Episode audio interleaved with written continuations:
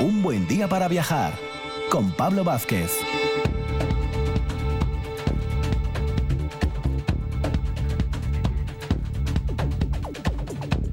Muy buenos días Asturias y bienvenidos aquí a RPA al inicio de estas dos horas de viaje radiofónico que os proponemos siempre en un buen día para viajar. En esta mañana de sábado pues vamos a tener a parte de nuestros colaboradores habituales y siempre nuevos viajes, ¿eh? porque eso está muy presente aquí. Vamos a iniciar con Sara Moro, que nos va a llevar por el Museo de Bellas Artes de Asturias, como ella magistralmente siempre hace cada fin de semana. Laureano García, Camino de Santiago del Norte, nos va a llevar desde Soto de Luiña hasta las inmediaciones de Cadavedo por la parte costera. El otro día hacíamos una zona más interior. Y Francisco Borge cerrará la primera hora hablándonos del reino de Asturias y casi de esas relaciones con el Beato de Liébana que él nos está desgranando en las últimas semanas.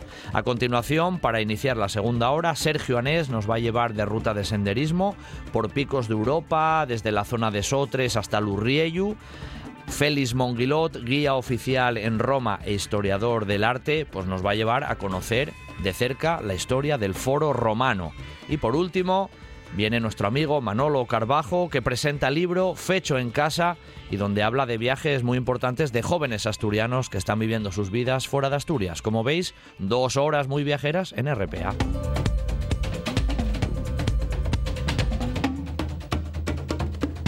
Un buen día para viajar con Pablo Vázquez en RPA. Espacio patrocinado por Ayuntamiento de Mieres. Todos los caminos, todas las rutas en mieres.es.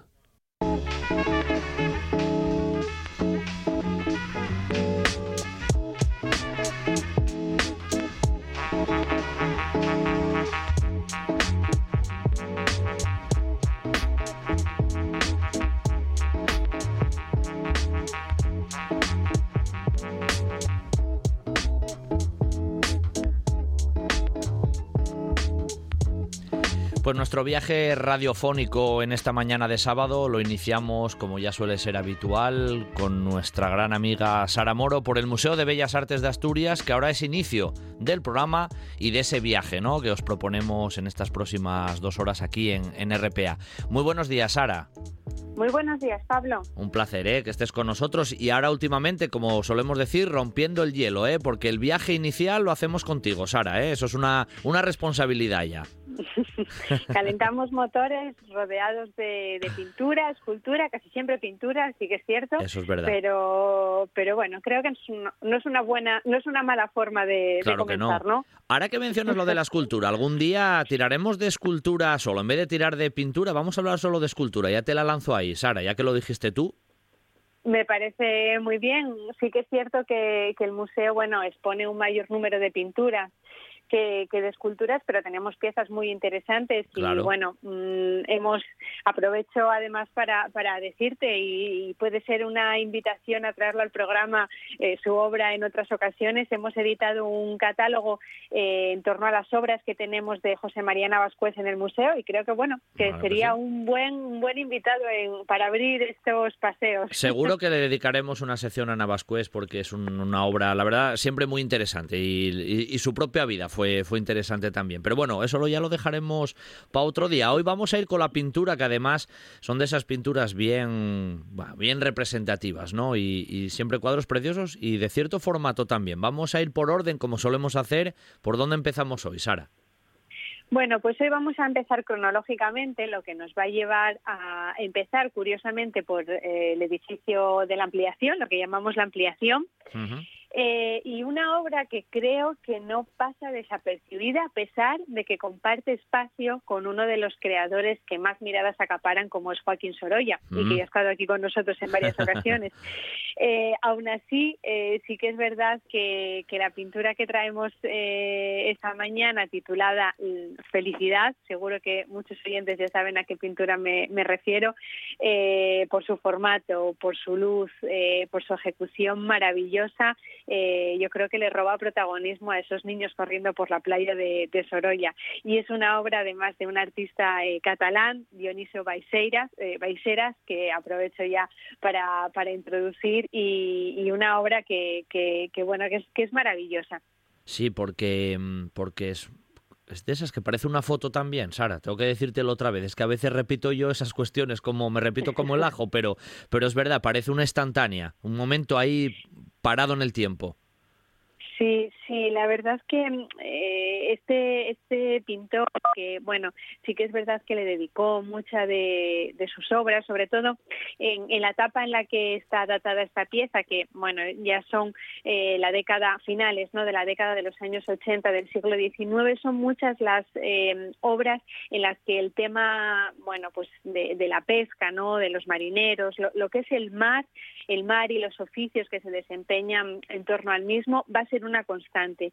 Y, esta obra es maravillosa primero por esa semejanza ¿no? con, la realidad, que además eh, sí que es cierto que el gran formato, ¿no? el formato grande de la pintura, en muchas ocasiones parece que, que, te invite ¿no? o que te haga dudar si te encuentras en el museo, realmente estás en la playa, ¿no?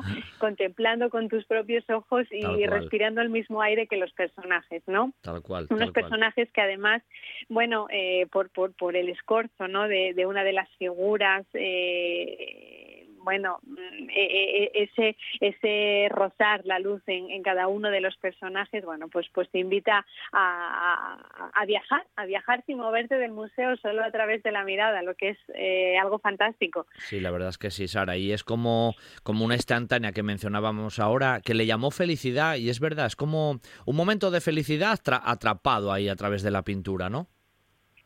Sí, y, una de las cuestiones que se relaciona mucho con este tipo de, obras es la intención que había detrás eh, en la que de alguna manera se pretendía que los personajes estuvieran eh, en comunidad eh, de una forma placentera con la naturaleza que habitaban, ¿no? Es, es esa, mm, de alguna manera, es, es esa unión, ¿no? Y, esa armonía profunda que emana de la escena en la que estamos viendo a dos mujeres que están remediando una, están cosiendo ¿no? una, una, una red, eh, un trabajo por otro lado muy, difícil, ¿no?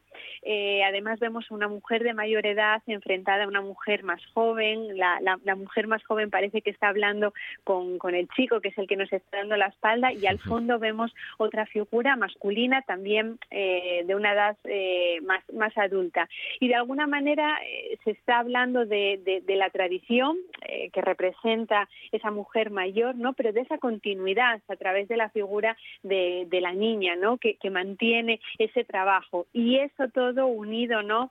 A, la luz, ¿no? De este, de, este momento de, la pintura, al sosiego, a, la calma, pues, pues hace que, el título de felicidad, bueno, pues le venga como anillo al dedo, ¿no? Y si a eso le sumamos la felicidad que le aporta al espectador, ¿no? Eh, que se acerca al cuadro, bueno, pues creo que, que vais eh, acertó de lleno ¿no? En, este título. Además, ahora en el cuadro uno tiene la perspectiva casi de que tiene que ponerse las gafas de sol, porque tenemos el sol justo enfrente, el, juego de las luces, las sombras, eh, el propio escorzo que hace el chico, ¿no? que está como en la conversación con, con la moza mientras, mientras va trabajando ahí en la, en la red, y hasta esos detalles pequeños de, de los pies llenos de, de arena todavía. Es que tiene esos detalles impresionantes de realismo. Sí, Sí, sí, la verdad es que es bueno, es, es, es un naturalismo em, trabajado con, con, un gusto, ¿no? Y, con un cariño que, que, que, sí que es cierto. Parece que, que, incluso a ti te invita a, poner unas gafas de sol, ¿no? Para, para estar un poco más acorde. Y sí que es verdad que se encuentra emplazado en, en, la, en la sala 17. En la sala 17 es donde se encuentran, como decía al principio, los cuadros de Sorolla, eh, otras obras luministas y de alguna manera es esa visión ¿no? Eh, de la España blanca, de esa España de finales del siglo XIX, ¿no? en la que artistas eh, encabezados por Sorolla como el gran luminista, pero siguieron de alguna manera esa, esa vía, ¿no? y que hacemos en el museo contrastar con la siguiente sala en la que exponemos ya esos representantes de la España negra, ¿no? Darío de Regoyos, eh, Zuloaga y estos creadores que, marcan también esa otra visión, ¿no? De, una España eh, que es, que es eh, contemporánea en el tiempo, pero en la que vemos cómo mm, en función del artista se van a representar diferentes mundos, ¿no? Esa dualidad, pero también esa riqueza que convierte, bueno, pues, pues el arte de finales del siglo XIX y principios del XX en una época de, de, muchas variantes, de, gran riqueza y por lo tanto para todos los gustos. Bueno, Sara, de esta felicidad, ¿no? De Dionisio Baixeras, pues vamos a pegar un pequeño salto, tampoco muy grande, hacia el otro cuadro que nos traes esta mañana.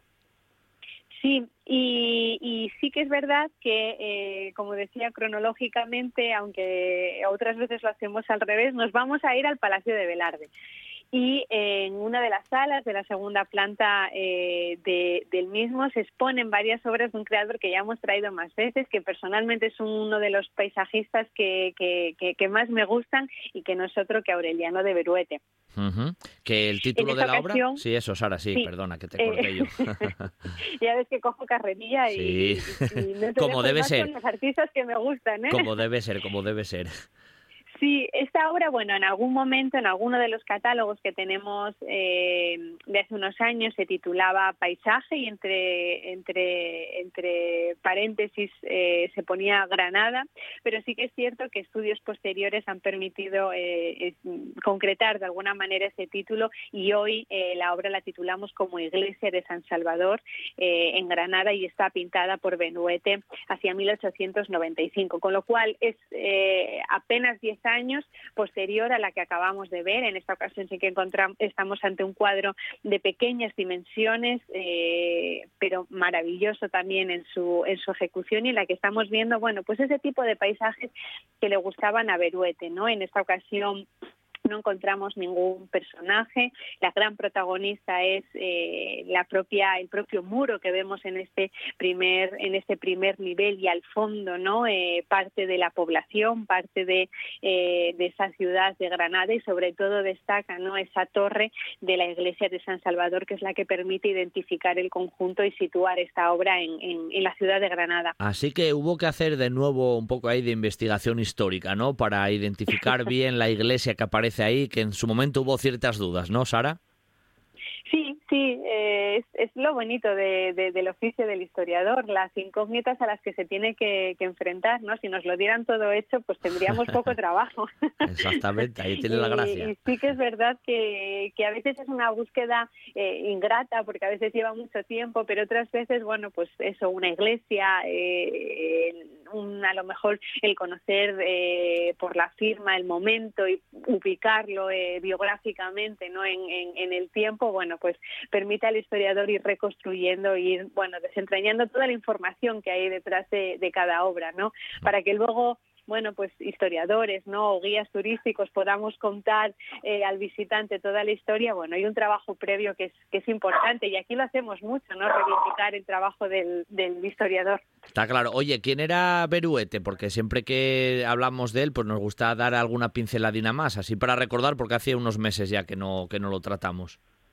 Sí, Beruete es uno de los eh, paisajistas eh, no más interesantes de, en España. Bueno, más interesantes es un poco cosecha mía, ¿no? Pero uno de sí, sí que es verdad uno de los grandes paisajistas, ¿no? De finales del siglo XIX y principios del XX es un creador además cercano a la, institución de libre eh, de enseñanza. es uno de esos creadores que ya apuestan por salir del estudio, por empezar a, a pintar el paisaje enfrentándose a la naturaleza directamente y, es por ello que en muchas ocasiones, bueno, pues son obras eh, con un dibujo no tan preciso, ¿no? Como aquellas que se podían llevar tranquilamente a cabo en el taller, sino más rápidas, más, más frescas, ¿no? Están renovando, está renovando la pintura.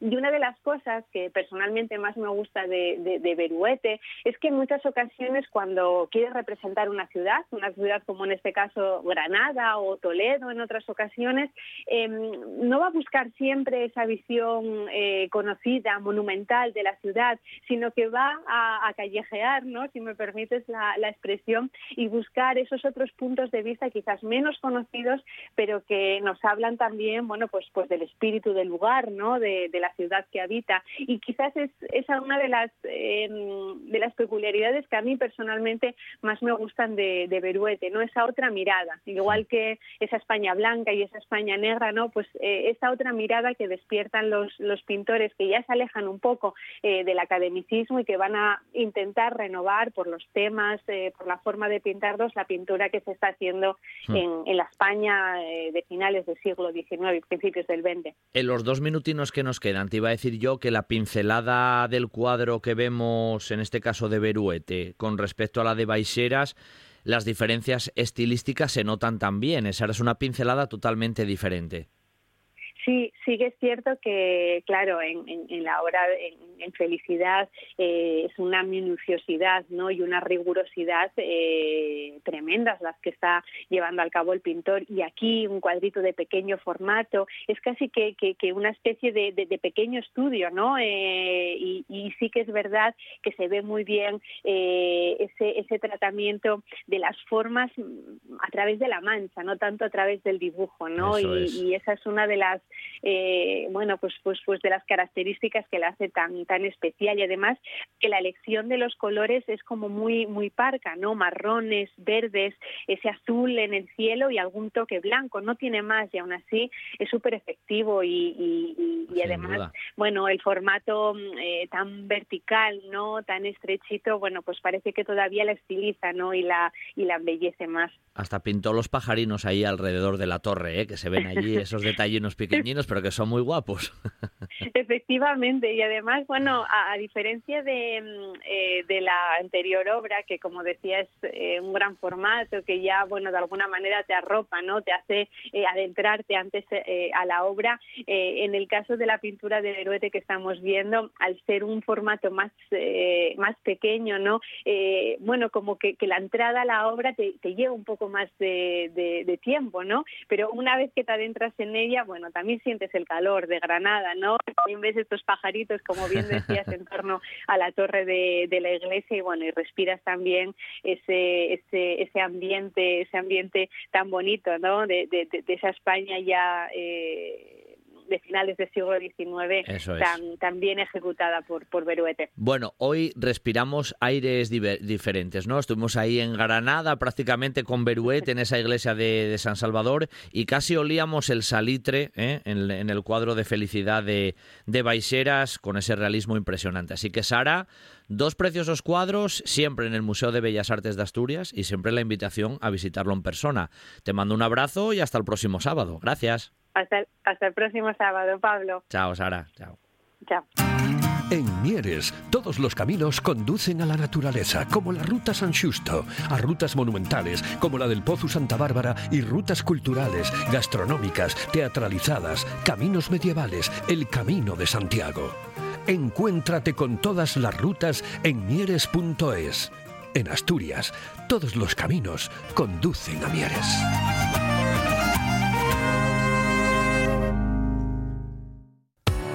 Heladería Islandia. Helados elaborados por nuestros artesanos. Sabores muy nuestros. Fabada, queso cabrales, arroz con leche o sidra y también innovadores como donuts, jangly o Kinder Bueno. También tenemos tartas y nata montada. Servimos a hostelería. Caseros, artesanos, buenísimos. En Gijón, en la calle San Antonio junto al ayuntamiento. Helados artesanos, helados Islandia.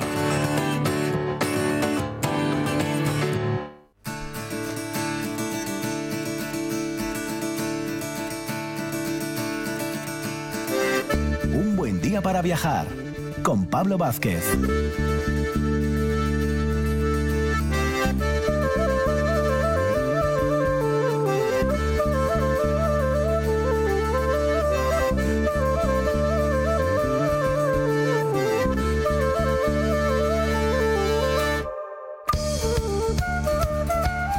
El recorrido por el Museo de Bellas Artes, nos vamos de recorrido también, pero más con la mochila cuestes. ¿eh? Vamos a hacer ese tramo que ya es habitual, casi desde el minuto uno de un buen día para viajar, por el Camino de Santiago. En este caso, por el camino de Santiago del Norte o de la costa. Y hoy muy puramente de la costa, porque si recordáis, el sábado pasado hablábamos con Lauriano, siempre nuestro anfitrión y nuestro gran peregrino, ¿no? Radiofónico, pues íbamos desde Soto de Luiña hasta Cadavedo, pero por el interior, ¿eh? por la Sierra de, las Palancas. Hoy regresamos hacia atrás, rebobinando hacia la zona otra vez de Soto de Luiña pero vamos a ir hacia Cadavedo, bordeando mucho más el mar, que hay una serie de poblaciones muy interesantes, siempre hay, bueno, zona ahí entre Cudillero ya y prácticamente Valdés. Muy buenos días, Laureano. Hola, buenos días, Pablo, buenos días, radioyentes.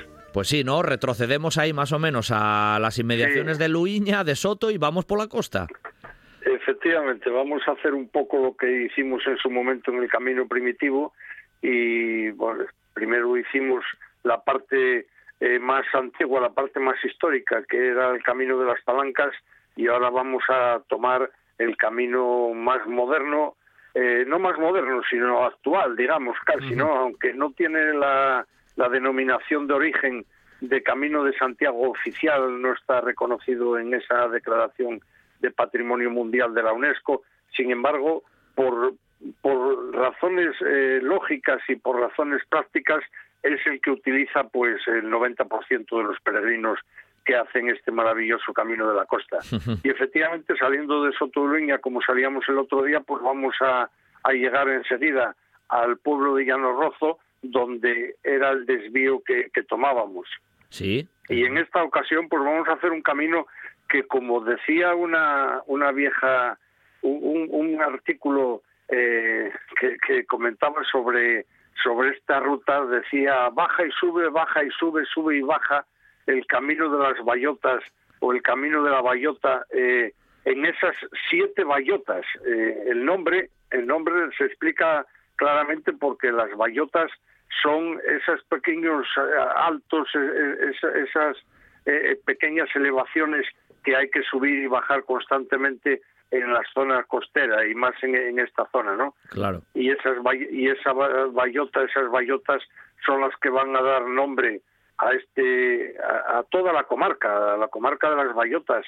Eh, hablábamos ya en, alguna ocasión eh, refiriéndonos a otros caminos transversales que iban a dar también al camino de las bayotas. Mm. Camino de las bayotas que va desde Alburne hasta Cadavedo y que bueno, pues se llama de las Bayotas, se llama Camino Real, se, llama Camino Antiguo, eh, y que al fin y al cabo es el único itinerario eh, para poder mm, rebasar estas gargantas de la raza costera. Claro. Eh, antes de la construcción de, la primitiva carretera, de la carretera después llamada de la costa y bueno, pues por supuesto ahora de, de la autovía. de esta autovía A8 que, que tanto nos beneficia cuando hay que hacer largos desplazamientos. Además, Laureano, eso de las bayotas, que siempre lleve muy guapo esto de la, de la toponimia, ¿eh? porque siempre nos da, nos da claras pistas, se percibe bien, ¿eh? porque desde la misma autovía, cuando uno transita, pues lógicamente va pasando viaductos por aquí y por allá, con lo cual se va percibiendo que ahí hay saltos para arriba y para abajo constantemente. Exactamente, exactamente, exactamente. Eso es, eso es. Eh, además, esta zona de las bayotas eh, eh, hay una cantidad de referencias enormes en, viejas crónicas y en libros de viajes de personajes importantes que, han pasado por esta zona y que lo dejaron plasmado en, escritos, ¿no? Por citar algunos, podemos a, Antonio de Lein, el señor de Montigny, que era chamberlain de Felipe el Hermoso, o sea que también la nobleza y la realeza utilizaron estos caminos, con lo cual, pues todo toda esa defensa que hace una defensa ultranza y una defensa desde hace muchos años que hace mi, buena amiga y presidenta de la Asociación de Amigos del Camino de Santiago de Valdés Luarca, eh, Mari Rico, de que es un camino histórico, por mucho que por, bueno, por las causas que hayan sido, que no es el momento ni el lugar para entrar en ellas, eh, quedó en su momento fuera de esa declaración oficial de esa delimitación oficial y, bueno, pues ahí está igual que, que otros tramos como cuando nos referíamos al tramo Avilés-Oviedo, Oviedo-Avilés, llámele como quiera, ¿no? Pero no cabe ninguna de, pues eso, de, eh, eh, hay un escrito maravilloso de este chamberlain de, Felipe el Hermoso, del señor de Montigny, fechado además concretamente un lunes 28 de febrero de 1501, en el que dice que pasaron malas montañas, nombrando a las siete hermanas, a las siete bayotas. Eh, además, eh, también eh, hay alusión al puente que, que tiembla, que hablaremos de él más adelante, por el cual pasaron, situados entre el río Cabo en, la, en Bayota y el Tablizo, ya muy cerca de, del final de, de la etapa. Y bueno, son, son detalles, son cuestiones que como sabes bien, querido Pablo, me gusta ir contando para, para que los oyentes, los peregrinos oyentes o los oyentes peregrinos, pues se hagan un poco la idea de lo que es nuestro camino de Santiago en Asturias, que es una maravilla y que es una auténtica preciosidad. Y un lujo, ¿eh? Y un lujo siempre, eso está claro. Bueno, además ahí el paisaje siempre espectacular, porque como quien dice Laureano, vamos, vamos viendo hacia el interior un poco más sierra, pero hacia la costa el mar, o sea, un entorno espectacular. Estamos, estamos en, un lugar privilegiado porque tenemos, eh, según caminamos a nuestra derecha al mar Cantábrico, con esos, con esa costa abrupta, con, con, con, con, esos eh, grandes muros que, que, hay y luego con unas playas hermosísimas. Vamos a, pasar por playas eh, realmente paradisíacas, playas diferentes a, las de otros lugares, porque aquí la, la playa tiene mucho canto rodado, tiene mucha piedra, eh, piedra a la cual los, los que estamos acostumbrados ya a este tipo de playas no nos llama la atención, pero sí es verdad que, hay muchas gentes que llegan de fuera y que les llama la atención ese tipo de playa diferente, ¿no? Playas que, por cierto, eh, se repiten en, en otros lugares donde hay grandes riscos y grandes alturas en, en, la costa cortada. Además, Laureano, el otro día que veníamos ahí por la Sierra de las Palancas, que prácticamente no encontrábamos ni una aldea, por esta otra zona todo lo contrario, casi hay una sucesión de, de población. Efectivamente. date cuenta de que Asturias, eh, sobre todo la Asturias occidental, yo creo que toda Asturias, la, Asturias rural, pero sobre todo la, historia, la Asturias eh, occidental, no tiene grandes poblaciones de, gran cantidad de gente, pero son caseríos continuos y, eso yo lo comento muchas veces con el peregrino cuando me pide información. Digo, no te preocupes, no vas a tener problema de encontrarte solo, porque vas a tener siempre una casa a la vista, sea mayor, sea más pequeña, pero vas a tener una casa a la vista.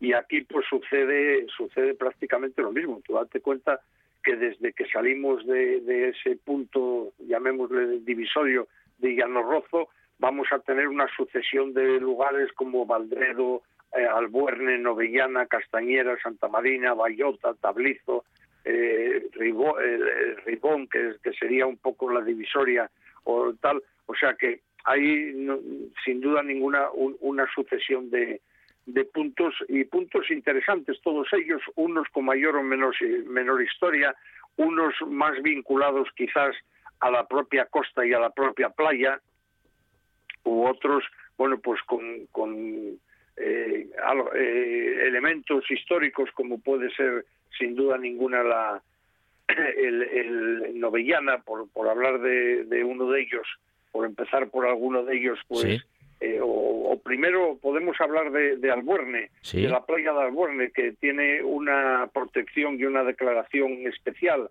porque tiene la doble declaración de zona de especial protección para las aves y al mismo tiempo lugar de importancia comunitaria, por, por, por toda la labor que se fue haciendo y por toda la situación que, que tiene, ¿no? O sea, yo creo que, que sin duda ninguna este caso eh, pues el Cabo de Novillana, la población de la parroquia, eh, todo esto son cuestiones que van siendo muy interesantes, ¿no? Claro que sí. ¿Hay, ¿Hay, alguna eh, ermita por ahí, Lauriano, que te venga también a la cabeza? Porque ermita, bueno, capillas hay en todos los pueblos que mencionaste seguro, iglesia y capilla, eso 100%, sí, porque siempre hay. Sí, yo iba, iba a hacer una cita especial en el siguiente pueblo, en Novillana. Sí. Porque la iglesia parroquial de Santiago, es una, una de las advocaciones eh, de las pocas advocaciones de Santiago que, Eso te iba a decir, en, su camino, en, la ruta jacobea, eh, pero esta eh, está, está fechada en, o, está datada en principio del siglo XVIII, pero la, propia documentación de la que habla nos, nos indica que está construida sobre una capilla anterior, una capilla también dedicada a Santiago, y que eh, bueno, parte del, propio material de esta capilla fue utilizado para hacer la, iglesia parroquial de Santiago. Por supuesto, eh, preside el retablo mayor la imagen del apóstol y hay otra serie de imágenes también de, bastante interés, de, interés de, talla de esta que yo que yo llamo eh, rural, de, talla de no de grandes talleres, sino de manos de, expertos artesanos que iban haciendo este tipo de imaginería. Hmm. Eh, yo creo que, es también destacable esta labor de, los pequeños pueblos en los que podemos encontrarnos todo este tipo de... ¿Y cómo, y cómo pasa siempre, eh, Laureano? Eso que mencionabas tú, de que es el camino de Santiago y las pocas vocaciones que hay a Santiago, que está mucho más San Roque o Santa María o Santa Ana y muchas más que eh, Santiago. Los, los eh, digamos que las advocaciones más clásicas y más numerosas son sin duda ninguna San Roque, San Martín y Santa María. Claro. Eh, hay, hay algunos casos de, Santiago, eh, quizás, quizás en el recorrido este occidental de la costa eh, figure alguno más que, por ejemplo, en el Camino Primitivo. En el Camino Primitivo solamente recuerdo dos, Santiago y Santana en Grado y Santiago Cerredo en Tineo. bueno, Santiago de Montefurao también, como capilla pequeñita de un antiguo hospital pero pero sí es verdad que aquí en la zona de, la costa occidental hay alguno más eh, hay Santiago de Otur eh, tenemos Santiago también en la zona de Tapia hay, hay varios Santiagos. Hay alguno más. Eh, habría que destacar también de Novellana aparte de su belleza una, una belleza tremenda que es un pueblo muy galardonado porque ya en 1962 recibió el premio al pueblo más bonito de Asturias y después, eh, eh, pues 30 años después, en 1992, junto con Soto de Luña, eh, recibió el, premio, el título de pueblo ejemplar de Asturias concedido por la Fundación Príncipe de Asturias, hoy Princesa de Asturias. Entonces creo que también esto es destacable, sobre todo porque no, no, estos premios no son tanto por su belleza natural, como por la labor de las gentes y el trabajo de sus vecinos en beneficio de, toda de toda la comunidad, ¿no? Suele ser, suele ser. Es muy interesante. Además son todo pueblos, ¿eh? Y Novellana también, Lauriano, que los ves aquí a veces incluso la imagen aérea, que no son pueblos muy concentrados, sino que son pueblos un poco como dispersos en un espacio, las casas sueltas, ¿eh? Sí, sí, sí, sí. sí, sí, efectivamente. Novellana que no pasa de de los 300 habitantes eh, son casas muy sueltas, eh, bueno, lo típico en, toda la zona, en toda la zona rural. Eh, por eso yo antes decía que cuando informo al peregrino le digo no te preocupes, no vas a estar solo en el camino porque vas a tener siempre una casa a la vista con gente amable, con gente hospitalaria y con gente que te va a recibir de una manera tremenda. ¿Qué otro punto después de Novellana crees tú, así, Laureano, interesante pues también, mira, Yo, yo sin duda ninguna por su belleza, y aquí sí es verdad que por su belleza y, quizás un poco también eh, por, por su, no sé, eh, no, es, no es la expresión, pero por su belleza salvaje, yo me, me centraría en el punto de Castañeras y para destacar la playa del silencio. Hombre. La playa del silencio que yo lo comparo, eh, la playa del silencio yo la comparo con la playa de las catedrales, eh, un poco más allá, ya en, tierras ducenses, en, en, la salida de Ribadeo, porque tiene esas construcciones, eh, bueno, construcciones. Sí, naturales, construcciones naturales. Esas piedras, talladas por el oleaje y por los vientos de, de la costa que lo hacen verdaderamente precioso eh, esta playa. Es una playa además muy larga, tiene medio kilómetro, eh, también formada por cantos rodados en su mayoría, aunque tiene una pequeña extensión de arena eh, más próxima al agua, y que sin duda ninguna yo lo, destacaría muy mucho por, por esta belleza tremenda. y siguiendo la misma ruta y después de pasar por la, la, población de Santa Marina, que tiene quizás menos cosas que destacar, aunque también eh, una belleza natural, eh, yo me pararía un poco en, en Bayota.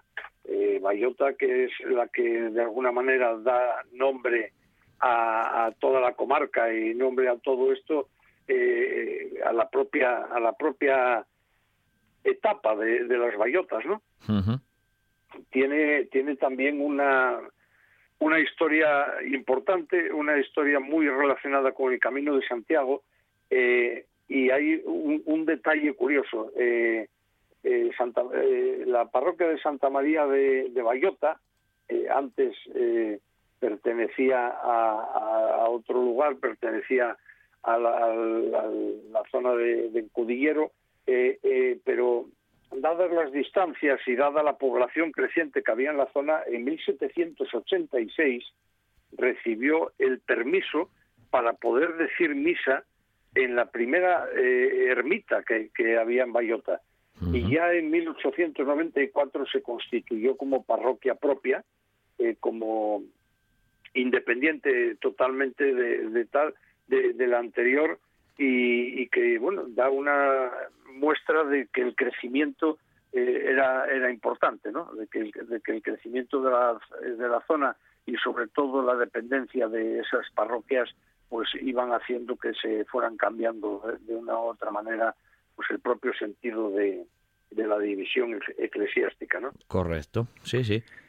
Eh, y, y, aquí enseguida, después de, de, de, de, pasar esto, vamos a pasar por Tablizo, y aquí eh, casi de forma continuada vamos a llegar a la zona de Ribón donde tenemos el, río Cabo y donde tenemos la, la leyenda la hermosísima leyenda del puente que tiembla de, mm. ese de ese lugar emblemático que Mari Rico la presidenta de la Asociación de Valdés Luarca como antes decía ha rescatado eh, ha, preparado en, un bellísimo texto y que incluso, eh, bueno, pues en, algunos de, sus trabajos eh, en, beneficio del Camino de Santiago, en la recuperación de, todo este tipo de cosas, yo sé que hace una especie de cuentacuentos a los más pequeños de los colegios y que les cuenta esta leyenda de, del río, del puente que tiembla, de aquel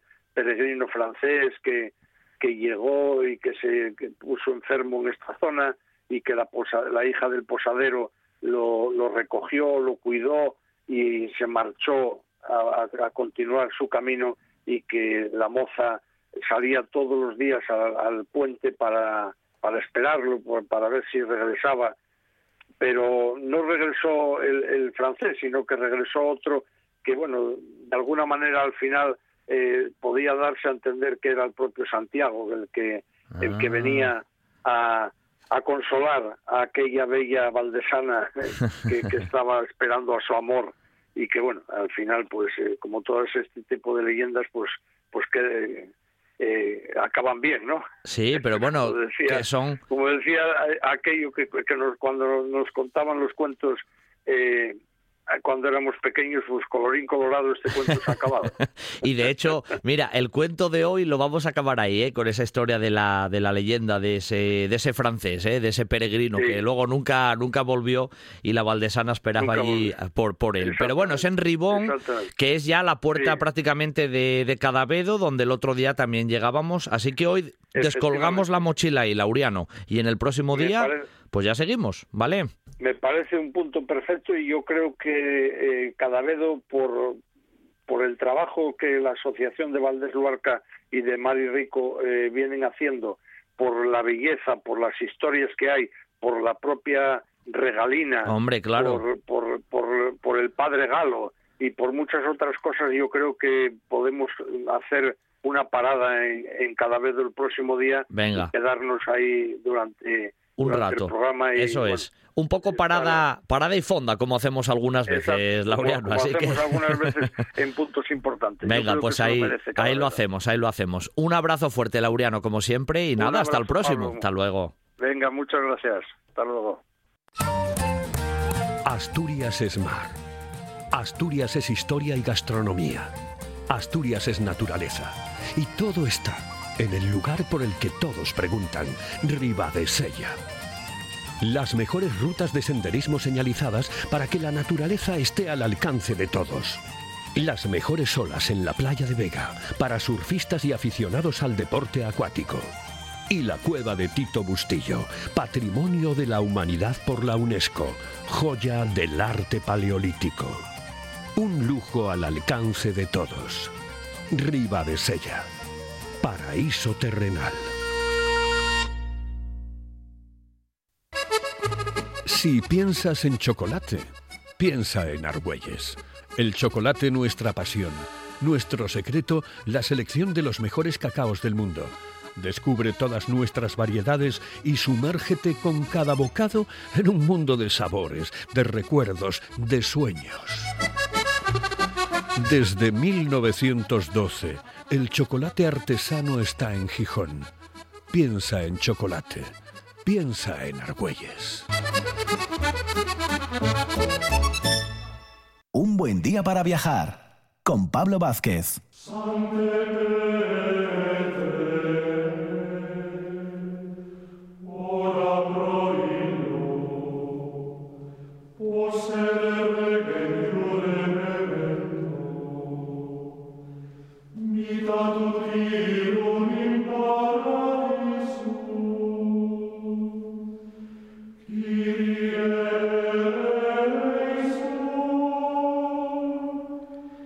Cuando suena esta melodía en un buen día para viajar, siempre entra la misma persona. Él es Francisco Borge Cordovilla, que yo creo que es el colaborador que lleva desde el programa número uno eh, de Un Buen Día para Viajar aquí en RPA, viajando, nunca mejor dicho, por el reino de Asturias, por el legado del reino de Asturias, por el arte prerrománico, por las personas en relación con el reino, es decir, vamos tocando esos dos siglos que fueron tan importantes en, bueno, en la historia de Asturias y, y de España. Así que no le voy a dar yo más vueltas, porque vamos siguiendo un hilo conductor las dos últimas jornadas, los dos últimos sábados. Hablamos de esa piedra laberíntica del rey Silo, pero los enlaces que esa piedra y su epigrafía tenían con otros aspectos importantes en relación con el reino, y hoy vamos a seguir más o menos con ese hilo conductor. Muy buenos días, Francisco. Hola, buenos días, Pablo. Buenos días a todos. Que digo yo que seguimos con ese hilo conductor porque hoy ese himno Odei Verbum eh, que tú ya mencionaste en alguna ocasión en las otras dos sesiones, también va a tener un papel protagonista, eh, Francisco. Sí, bueno, porque este himno, bueno, pues claro, nos, nos, nos pone directamente bajo la autoría de Beato de Liébana, aunque lo introdujimos un poco indirectamente al ponerlo en relación con la supuesta autoría también de Beato de Liébana eh, de la lápida, de la epigrafía, incluso nosotros deberíamos decir probablemente de toda la epigrafía del templo de Santianes de Pravia, ¿no? Pero claro, no podemos no podemos estudiar la principal lápida que sería la de precatoria como dijimos porque está fragmentada por aquella famosa damnatio memoria ocasionada por la por la alta sociedad asturiana del siglo XVII, ¿no? Y entonces, bueno, sin que nos lleve en ningún momento a elaborar argumentos circulares, pues existen semejanzas, semejanzas directas de composición que nos ponía en relación eh, el montaje, sobre todo del proyecto numerológico matemático en relación con la simbología cristiana. El montaje de esta sencilla lápida nos lo ponía en relación pues con el himno, ¿no? Con el himno que es que al ser una obra estructurada de forma poética en versos yámbicos, aunque no sea eh, absolutamente perfecta, pues nos va a poner en relación la, composición del mismo formalmente con, con esa sencilla frase que, que, preside el proyecto de esa lápida, ¿no? En forma de, bueno, pues eso, de sopa de letras, ¿no? Que se repite un montón de veces en un damero de 145 casillas, como habíamos dicho. bueno, pues el himno tiene un montaje formal parecido. Digamos que este himno eh, que vamos no es solo atribuible a Beato por esta por estos parecidos formales, ¿no? Que con, con, con, con la con la lápida y de la lápida con el himno. O sea, es sobre todo la cronología la que nos mueve a, ambas obras, al ser absolutamente coetáneas, a situarlas en, en, bajo la autoría de Beato, puesto que Beato está muy claro y se sabe expresamente que, eh, actuaba en la corte de, de, Mauregato, de Silo y Mauregato, y el himno va precisamente dedicado a Mauregato. Pero tiene un aspecto también muy importante el himno que nos va a servir para continuar el hilo conductor, que es que el himno nos va a llegar, nos va a llevar directamente a Santiago de Compostela. Al hallazgo, o los supercríticos prefieren hablar de invención del, sepulcro del apóstol en el campus Estele, en, algún momento en el primer cuarto del siglo IX, aunque los hipercríticos prefieren retrasar la, cronología, ¿no? Cuanto más mejor, para que así la noticia, pues bueno, cada vez parezca más, más cercana a la doctrina neogoticista de Alfonso III y todas estas cosas, ¿no? Ya. Eh, en algún momento nos, nos va a llevar eh, este hilo conductor a Santiago, porque es que en el himno es el primer texto litúrgico mm, genuinamente hispánico en el que aparece invocado Santiago para la salvación del reino, del clero y del pueblo de Hispania, representado en, este minúsculo reino de Asturias, en este momento bajo los principados de, signo, de Silo y Mauregato, muy constreñido ¿no? por la presión del Emirato, eh, esta constante se romperá bajo Alfonso II, pese a todas las dificultades que pese a todas las dificultades que, bueno que, se van a vivir ¿no? en el largo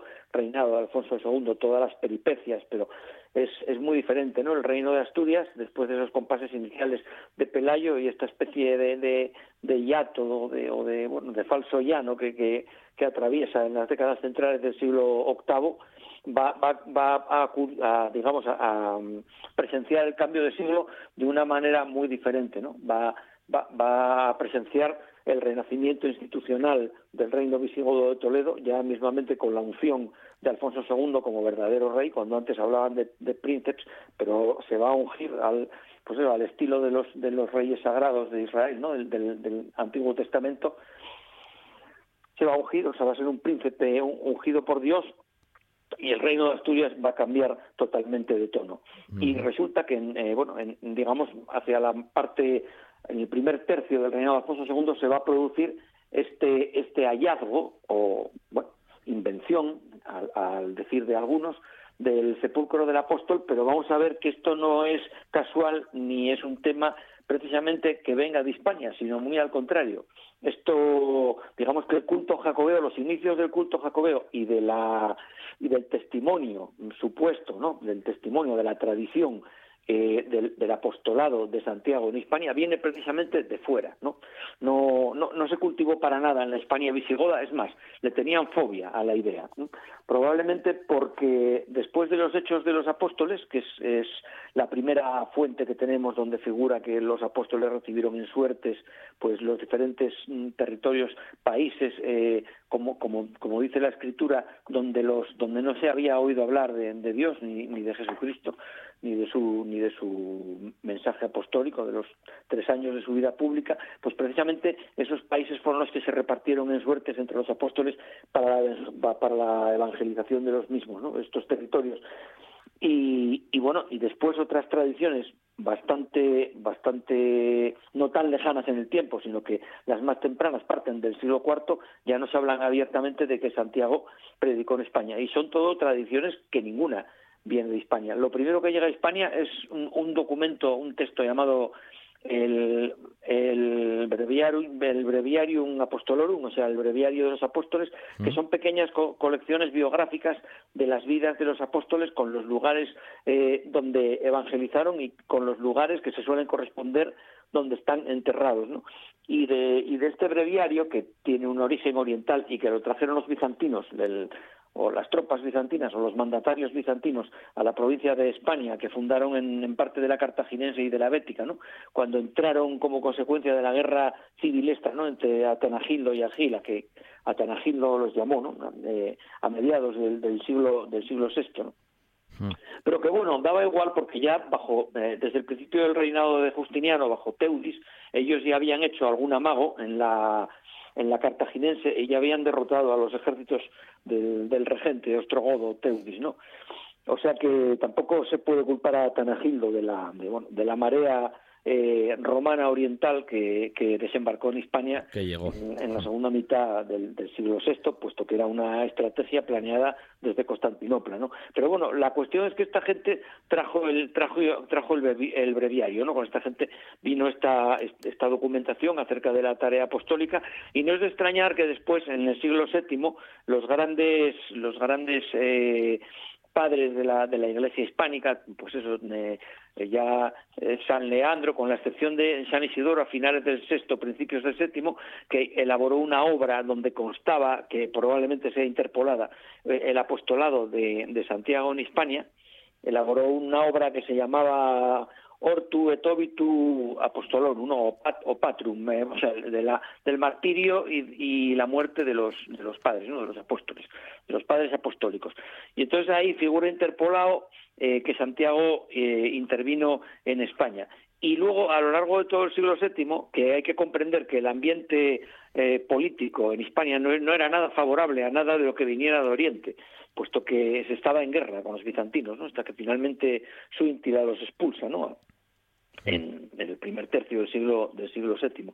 Pues no era nada favorable el ambiente nada de lo bizantino y eso podría explicar tranquilamente el, silencio respecto al tema este de Santiago de los, de los eruditos eclesiásticos españoles. Sin embargo, tenemos una serie de, al margen de, de estos hechos de los apóstoles y de este breviario de los siglos VI, VII, existen unos tres, unos testimonios bastante más tempranos no del siglo del siglo IV y, de procedencia oriental también no Didimo el ciego en Alejandría en 310 ya ya nos dice que Santiago estuvo en España dos años. San Jerónimo el padre de la Iglesia en unos comentarios sobre la vida del, apóstol del perdón del profeta Isaías ya ya nos habla eh, también de la presencia de, mm, de, Santiago en España. Teodoreto de Ciro, bueno, no tiene mérito porque era, era eh, este discípulo ¿no? de San Jerónimo. Entonces, que nos hable de lo mismo tampoco tiene, tampoco tiene eh, mayor importancia, ¿no?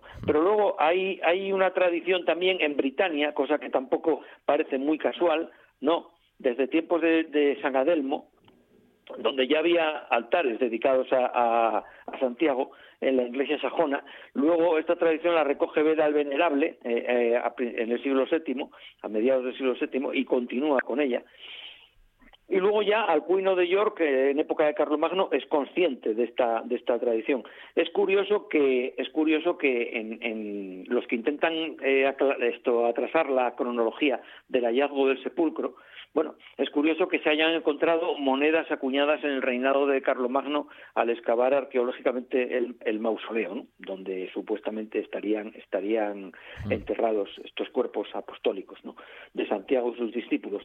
Eh, aunque las monedas está claro que, pueden circular eh, muchos años después de su acuñación, no deja, no deja de ser, en fin, eh, curioso que dada la, dilatada acuñación de numerario por parte de por, por la digamos la función propagandística no además del valor económico que tenía el numerario eh, por parte de los herederos de Carlomagno en el imperio en el imperio occidental restaurado por este no deja de ser curiosa la presencia de una moneda del mismo Carlomagno en, en, los niveles iniciales de exploración de, de, la, de la tumba supuesta tumba, apostólica. ¿no? Eso quiere decir que desde temprano eh, hubo peregrinaje, o sea, se, se, hubo un fenómeno no viajero de, de, de allí de los Pirineos.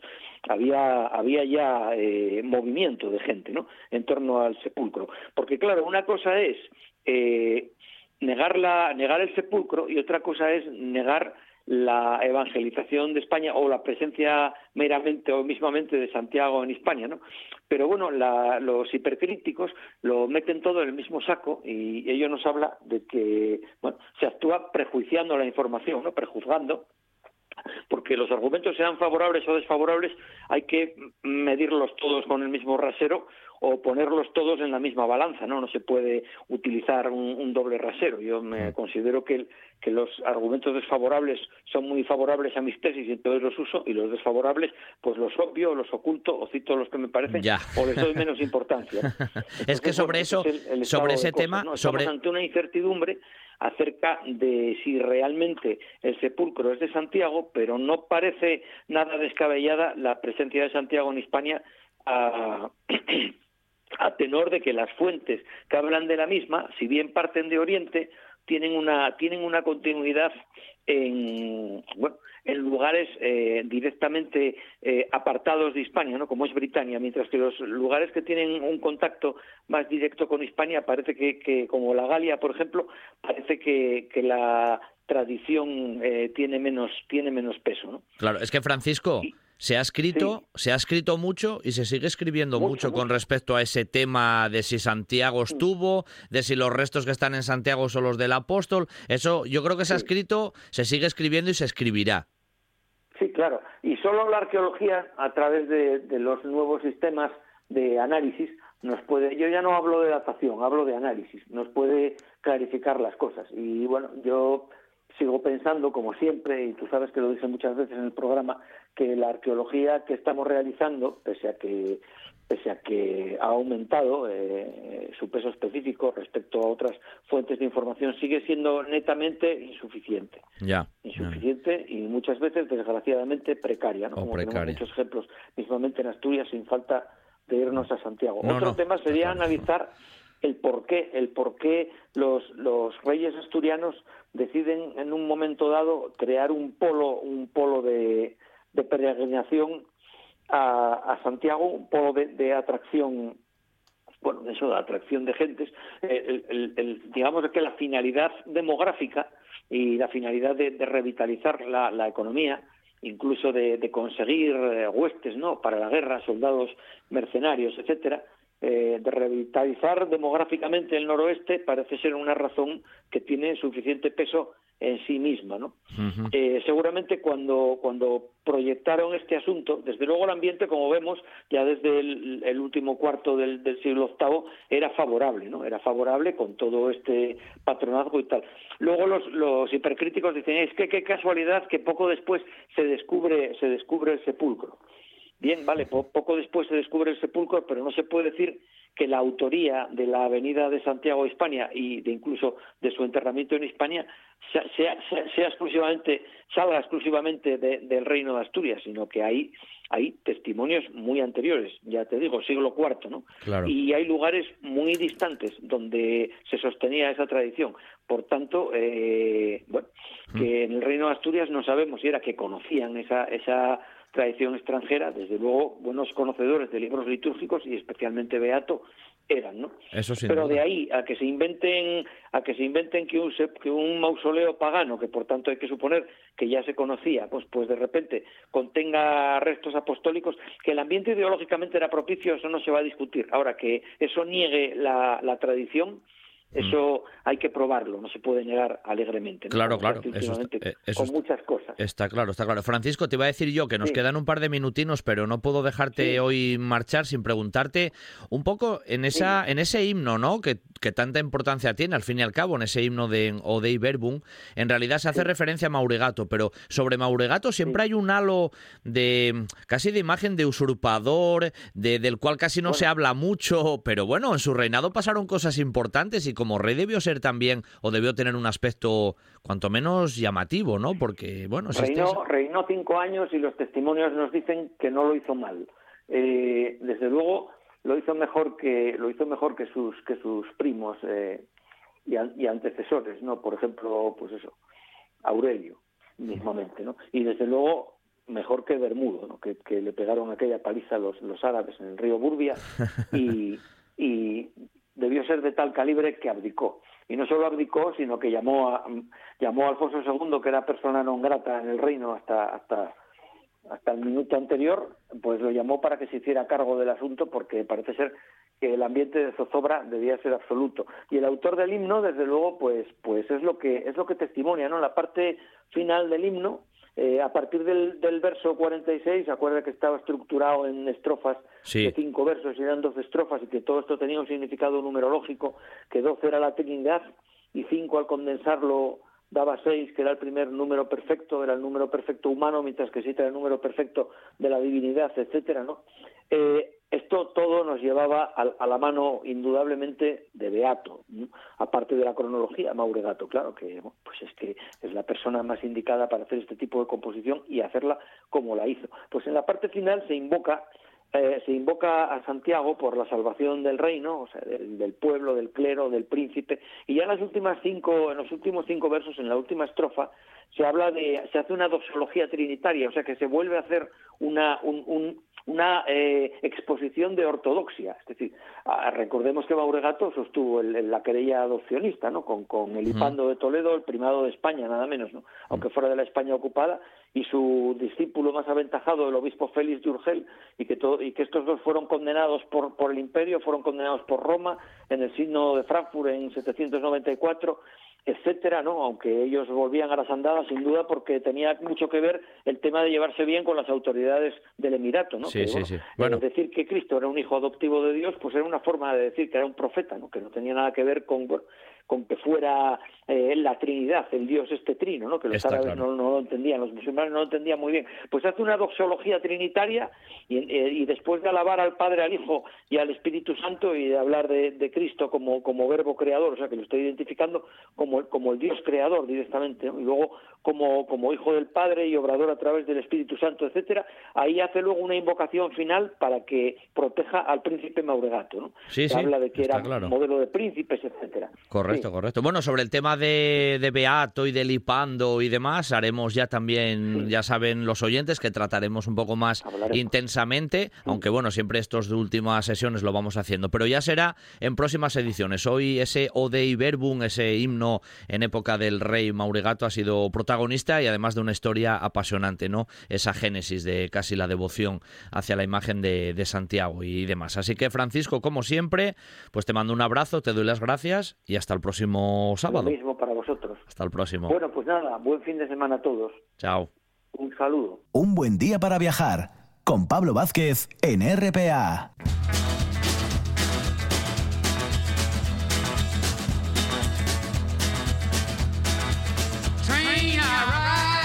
La primera hora de viaje radiofónico ya la finalizamos, pero no os vayáis, ¿eh? nos queda una segunda hora muy intensa que vamos a iniciar con Sergio Anés, que nos va a llevar de ruta de senderismo hasta el Pico Urrie y una más y una menos. Luego nos vamos a ir a Roma ¿eh? y lo vamos a hacer con el guía oficial e historiador del arte, Félix Monguilot, que nos va a llevar al Foro Romano. Y finalizaremos con el gran Manolo Carbajo, con su libro nuevo, Fecho en Casa, grandes viajes y a lo largo de esta hora que nos queda por delante. Un buen día para viajar con Pablo Vázquez en RPA.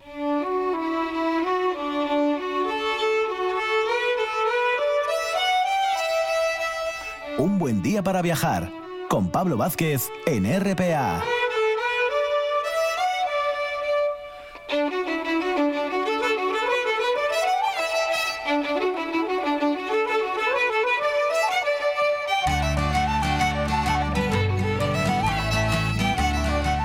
Para iniciar esta segunda hora en la matinal del sábado, qué mejor que irnos ahí con la mochila a cuestas por esas rutas que hacemos de senderismo y montaña, precisamente por nuestras montañas, ¿no? Valga y la redundancia, porque ya sabéis que en un buen día para viajar pues prácticamente todos los fines de semana hacemos una ruta, ya sea a veces en moto, en bicicleta, a pie, porque tenemos una variante y un abanico de posibilidades pues siempre espectacular.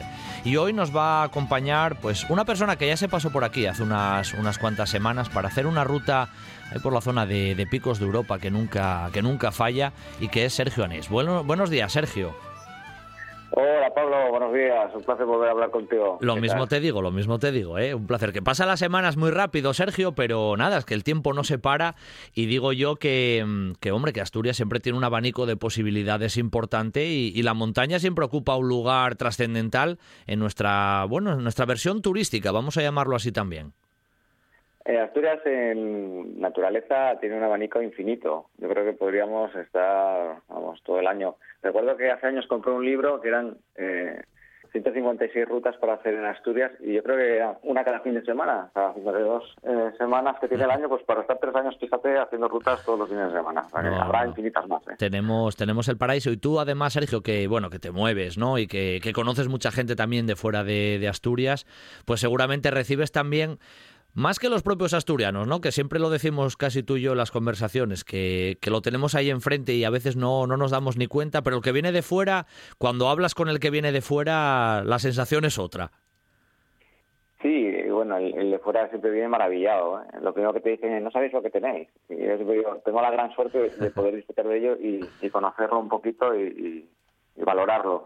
Pero la verdad que el que viene de fuera se queda impresionado por la belleza que tenemos aquí. Por algo lo de Asturias Paraíso Natural. Exactamente, por eso, por eso. Bueno, Sergio, hoy vamos ahí a Picos de Europa, ¿no? La ruta que nos propones.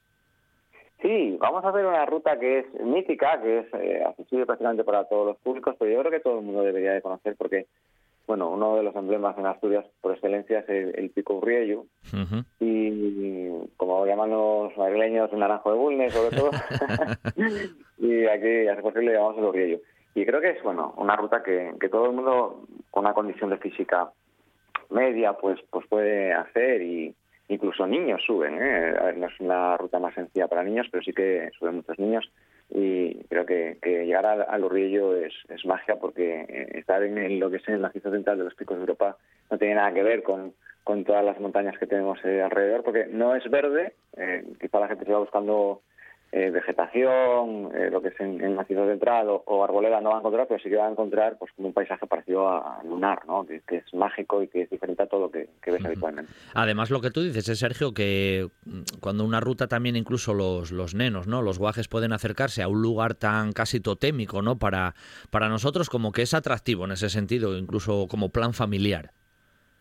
Pues fíjate que yo, eh, la última vez que he estado, he estado con unos amigos y, con los niños. Hemos, eh, bueno, algunos han dormido en el refugio de, la Vega de Urrillo y otros hemos vivaqueado en tienda y para los niños es, espectacular ya dormir en el refugio, que, bueno, que, está justo a la falda del Urriello, que es mágico despertarse de ahí.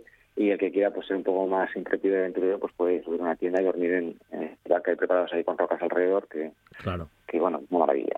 Bueno, la ruta que hoy nos trae es más o menos como punto de, inicio, ¿no? Como lugar estratégico donde lo podemos iniciar, porque esa zona, bueno, alguna vez con otros mm, colaboradores que tenemos en el programa, pues claro, Picos de Europa la hemos tocado más veces porque siempre hay mucho para, para sacar, ¿no? Pero en este caso, ¿dónde, dónde empezamos, Sergio? Bueno, podemos empezar en Collado Pandébano, pero para que la gente se sitúe un poquito, bueno, para llegar a Collado Pandébano... Eh, tendrías que llegar hasta Arenas de Cabrales, Arenas de Cabrales acceder a, a Poncebos.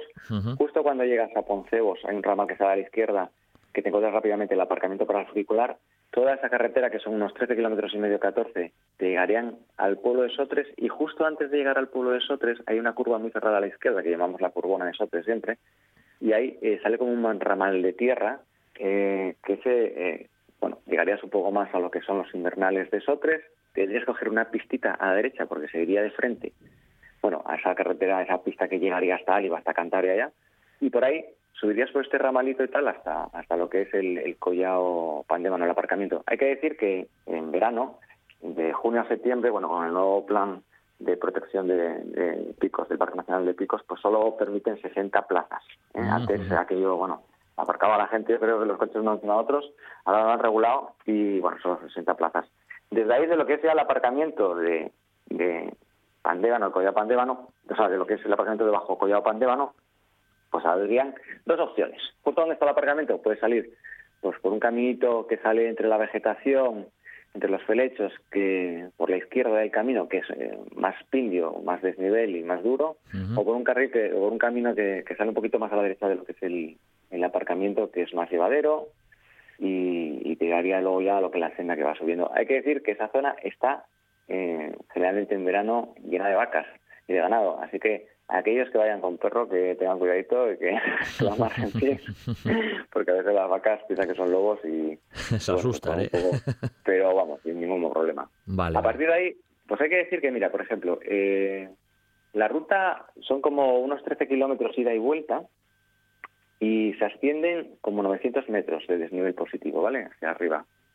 O sea que, vamos, es un, desnivel que se puede hacer cómodamente. Así que la ruta empieza entre la vegetación, por un camino, un sendero muy cómodo, muy cómodo, muy cómodo, por el que a comienzo, a los pocos kilómetros ya te encuentras nada, eh, lo que es el, refugio de la Terenosa. Ah, sí, Puedes sí. ahí al guarda Emilio, que os atenderá perfectamente y ahí tienen unos banquitos eh, para, bueno, tomar un aperitivo, puedes tomar un refresco, una cerveza, lo que se apetezca ahí, en el refugio y tienen una fuente, que es estupendo saber que, porque en Picos de Europa, en muchos sitios eh, es difícil encontrar agua, ¿no? Sí, eso es importante, eso es importante, sí, es, importante saber que ahí en el refugio de la Terenosa tenemos, tenemos agua. Muy bien. Digamos que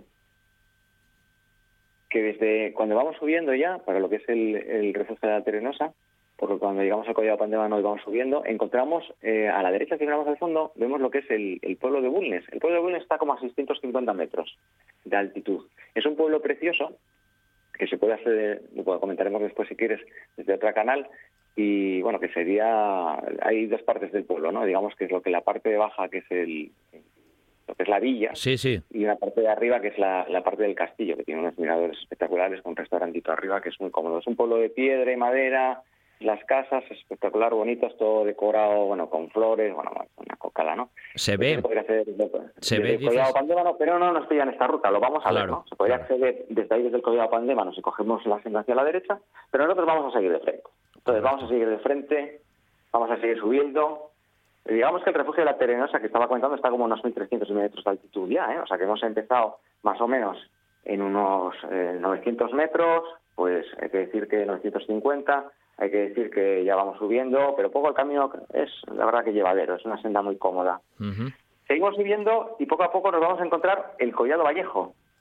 El Collado Vallejo es por la senda es un mirador espectacular donde ya vamos a ver la punta del Pico Río, nos encontramos ya a 1560 metros y hacia la derecha, porque vamos a encontrar un valle, hacia la derecha vamos a ver eh, lo que es la canal de Camburero. La canal de Camburero es una canal paralela, mucho más técnica, para subir también a Urriello, que bueno, es una zona también maravillosa, zona verde espectacular, mucho más recosa.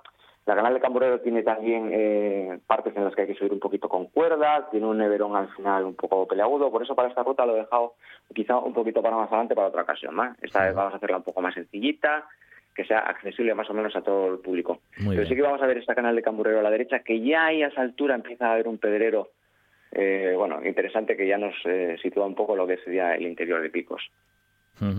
Seguiremos subiendo poquito a poquito y vamos a encontrar ya, vamos a ir dejando lo que fue antes la zona verdosa de la senda de, de Pandévano, de la que es la canal de Pandévano, y nos vamos metiendo ya en las piedras de, la canal de, de Pandévano. Ya vamos a ver una zona muy rocosa, con viecitas más pequeñitas que se van haciendo cada vez más grandes, ya es un paisaje un poco más lunar.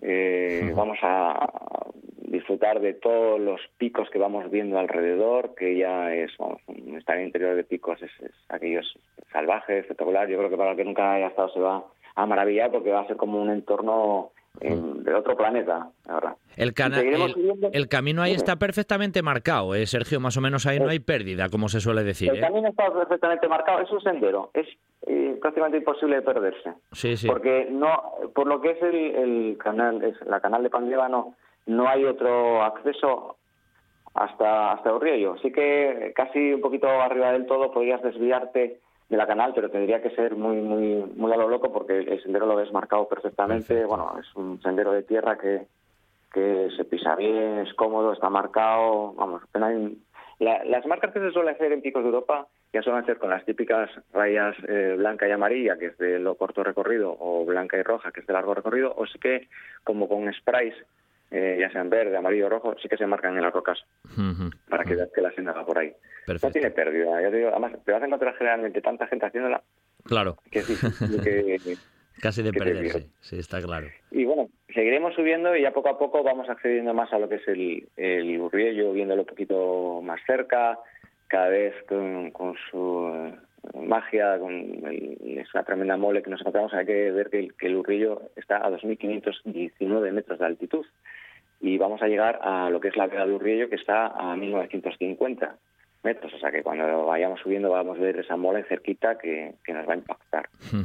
y luego, pues nada, pues un poquito más arriba, pues ya vamos a llegar a un colladito por el que está, eh, accedemos lo que es al, refugio de Urriello ya, que son 1950 metros, que es un refugio enorme, donde nos van a tener espectacularmente por pues, los guardias. Los guardas que son Íñigo, son Sergio, son Tomás, y una gran explanada de roca, de piedra, donde podéis divisar todos los picos que hay alrededor y, bueno, les da a acceder a miles de rutas.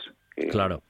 Pero ahí siempre, ahí en el refugio de, la Vega del Urrieyu, Sergio, siempre hay gente, como se suele decir, ¿no? Ahí siempre, siempre hay movimiento. Bueno, lo que es en la época primavera-verano, siempre hay gente. Eh, la verdad que es una ruta bastante accesible y, bueno, que llama mucho la atención, tanto para los asturianos como para la gente que viene de fuera. Fíjate que la gente que viene de fuera, eh, bueno, pues el Cares y la subida de Urriello, pues es, probablemente de las cosas más, más mm. cotizadas, ¿no? Claro, claro, eh, digamos que hay otra manera de subir a lo que es el refugio de Urriello, que también se puede comentar. Desde el propio Poncebos hay una canal que se llama la canal del Tesio, que es una canal que es como una antigua calzada romana, por decirlo de alguna manera, de piedrecita, de roca. Se sube bien, es bastante pindia, pero en, bueno, llevadera. En una hora y media se puede estar en el pueblo de Bulnes y desde ahí, desde el pueblo de Bulnes, pues se puede acceder también a lo que es la canal de Pandébano y subir por el, por el mismo tramo que hemos visto ahora. Son distintas opciones. Hay tantas opciones de subir a Río que, que, bueno, hemos esta vez valorado la más sencilla y la más cómoda para todos. Pero bueno, es infinito los picos de Europa para acceder a río. Te iba a decir, Sergio, que además, una vez que llegas ahí, en la, bueno, la ruta que nos propones hoy, em, regresaríamos por el, por el mismo camino, ¿no? Pero claro, lógicamente desde ahí es lo que tú dices. Al final, depende de lo que uno busque y quiera, hay muchas ramificaciones todavía para volver donde aparcamos el coche, por decirlo así. Claro, fíjate que de ahí puedes acceder a más refugios. Estos son ya horas de caminata y y por terreno, bueno, pues eh, como decía antes, pues un poco lunar, ¿no? Pero puedes acceder a más refugios, puedes acceder a, multitud de picos, podrías acceder incluso a Cantabria. Eh, las, las opciones son infinitas, porque Picos de Europa, bueno, es un parque mm, considerable, bastante grande dentro de CAE, y son tres macizos que te los puedes caminar enteritos de arriba abajo, ¿no? Si vas equipado, vas con tiempo, vas eh, con material y, y durmiendo, vamos, en refugios también se puede hacer. Evidente, sí, sí. Así que las, las opciones infinitas. Sí que he planteado volver a bajar por el mismo sitio porque habría otra opción de bajar del refugio de, Urriello que sería por la canal de Camburero. La canal de Camburero es una canal preciosa, es más técnica.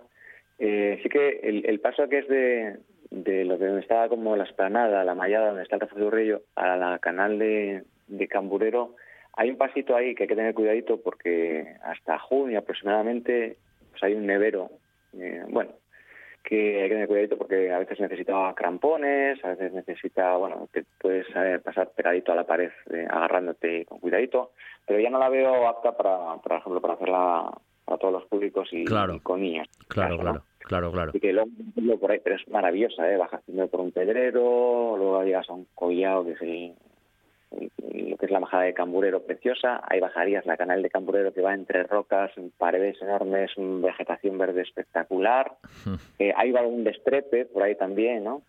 Y luego llegarías al, al Bajo, que es, eh, bueno, necesitas luego coger otra canal, la canal de Valcosín, que es una canal eh, que tienes que pasar por un destrepe también pequeñito, una canal con muchas riegas de agua y algún riachuelito, y, por ahí bajarías a, a Bulnes, ¿no? Por la canal de, claro, claro. Es una más técnica, pero para aquellos que sean intrépidos, eh, es una canal preciosa, ¿eh? Probablemente mm, tan bonita o más que la de Pandébano, es diferente porque va entre murallones ya, bueno, hasta que no llegas un poco arriba no, no tienes la, la visibilidad del Urriello, pero es espectacular porque es una vegetación preciosa, la verdad. Es que el, paisaje incluso, es Sergio, ya que estamos casi finiquitando, desde, desde las imágenes del mismo Google Maps, ¿no? que a veces nos sirven un poco de orientación, ahí la vegetación como tal ya se termina donde tú mencionabas y son esos roqueros directamente, ¿no? esas zonas de, piedra, de pura caliza, que, que lo que tú decías, casi un paisaje lunar cuando uno lo ve casi a través del, propio, del propio Internet. Y tenemos la gran suerte porque el macizo central eh, no lo compartimos con nadie, es centro asturiano. entonces, entonces digo que tenemos la suerte porque, por ejemplo, los otros macizos, el oriental y el occidental, eh, ya sí que tienen bastante vegetación y aunque tienen zonas así lunares, pero no tanto. Pero lo que es el macizo central que es, totalmente diferente al resto. Y pues eh, lo que es en el propio ascenso y la subida pasas de, encontrarte zonas como hacía antes con riegas y riachuelos y zonas de vegetación, Monte Bajo, incluso alguna arboleda, pues viendo al principio de Pandégano, eh, poquita, porque en picos árboles hay pocos, pero bueno, se puede encontrar algo de vegetación, y de repente te metes en ese salvaje eh, paisaje gris, calizo, eh, impactante, que, es como rudo, pero que a la vez tiene su magia, y y la verdad que te, sientes que, estás en, otro planeta. Para mí es yo, yo vengo recientemente de los Alpes y los Alpes son maravillosos, son preciosos, espectaculares y tal, pero no, no te encuentras esa magia tan tan lunar que, te encuentras en, en, los picos de Europa. Y ahí la tenemos, ¿eh? Al lado, de, al lado de nuestras casas, como se suele decir, Sergio. lo tenemos aquí al lado, ¿eh? es un momentito. Está claro. es un paseo. Bueno, pues hoy el paseo, precisamente, que tuvo, además, bueno, dificultad entre comillas, porque uno cuando va a la montaña siempre tiene que ir con ese respeto, ¿no? Que, que es la montaña, pero a Fallaiza, ¿no? Esa, esa ruta de senderismo que nos traía casi ahí desde Sotres al Collado Pandébano y llegando ahí hasta, hasta Lurriello, hasta el mismo refugio a pies de, de esa montaña ¿no? que, tenemos en, Asturias y que es tan espectacular. Y nos lo contó Sergio Nes, que es un amigo del programa y un gran montañero, ¿eh? con lo cual seguro, pues no tardando mucho, se pasará por los micrófonos de un buen día para viajar y nos traerá más rutas. Sergio, gracias, ¿eh? un abrazo. Pablo, será un placer, gracias. Hasta luego. En Mieres, todos los caminos conducen a la naturaleza, como la Ruta San Justo, a rutas monumentales, como la del Pozo Santa Bárbara, y rutas culturales, gastronómicas, teatralizadas, caminos medievales, el Camino de Santiago. Encuéntrate con todas las rutas en mieres.es. En Asturias, todos los caminos conducen a Mieres.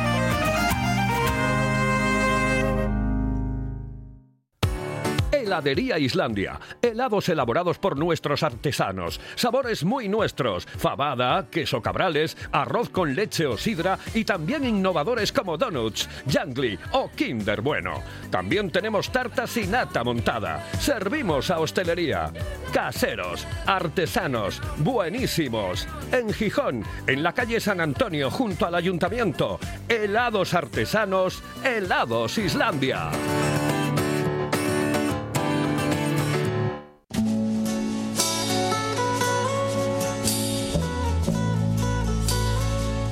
Buen día para viajar con Pablo Vázquez.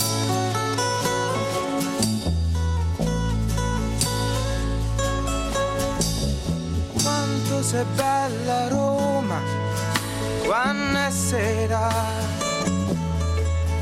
quando la luna si specchia dentro il fontanone e le coppiette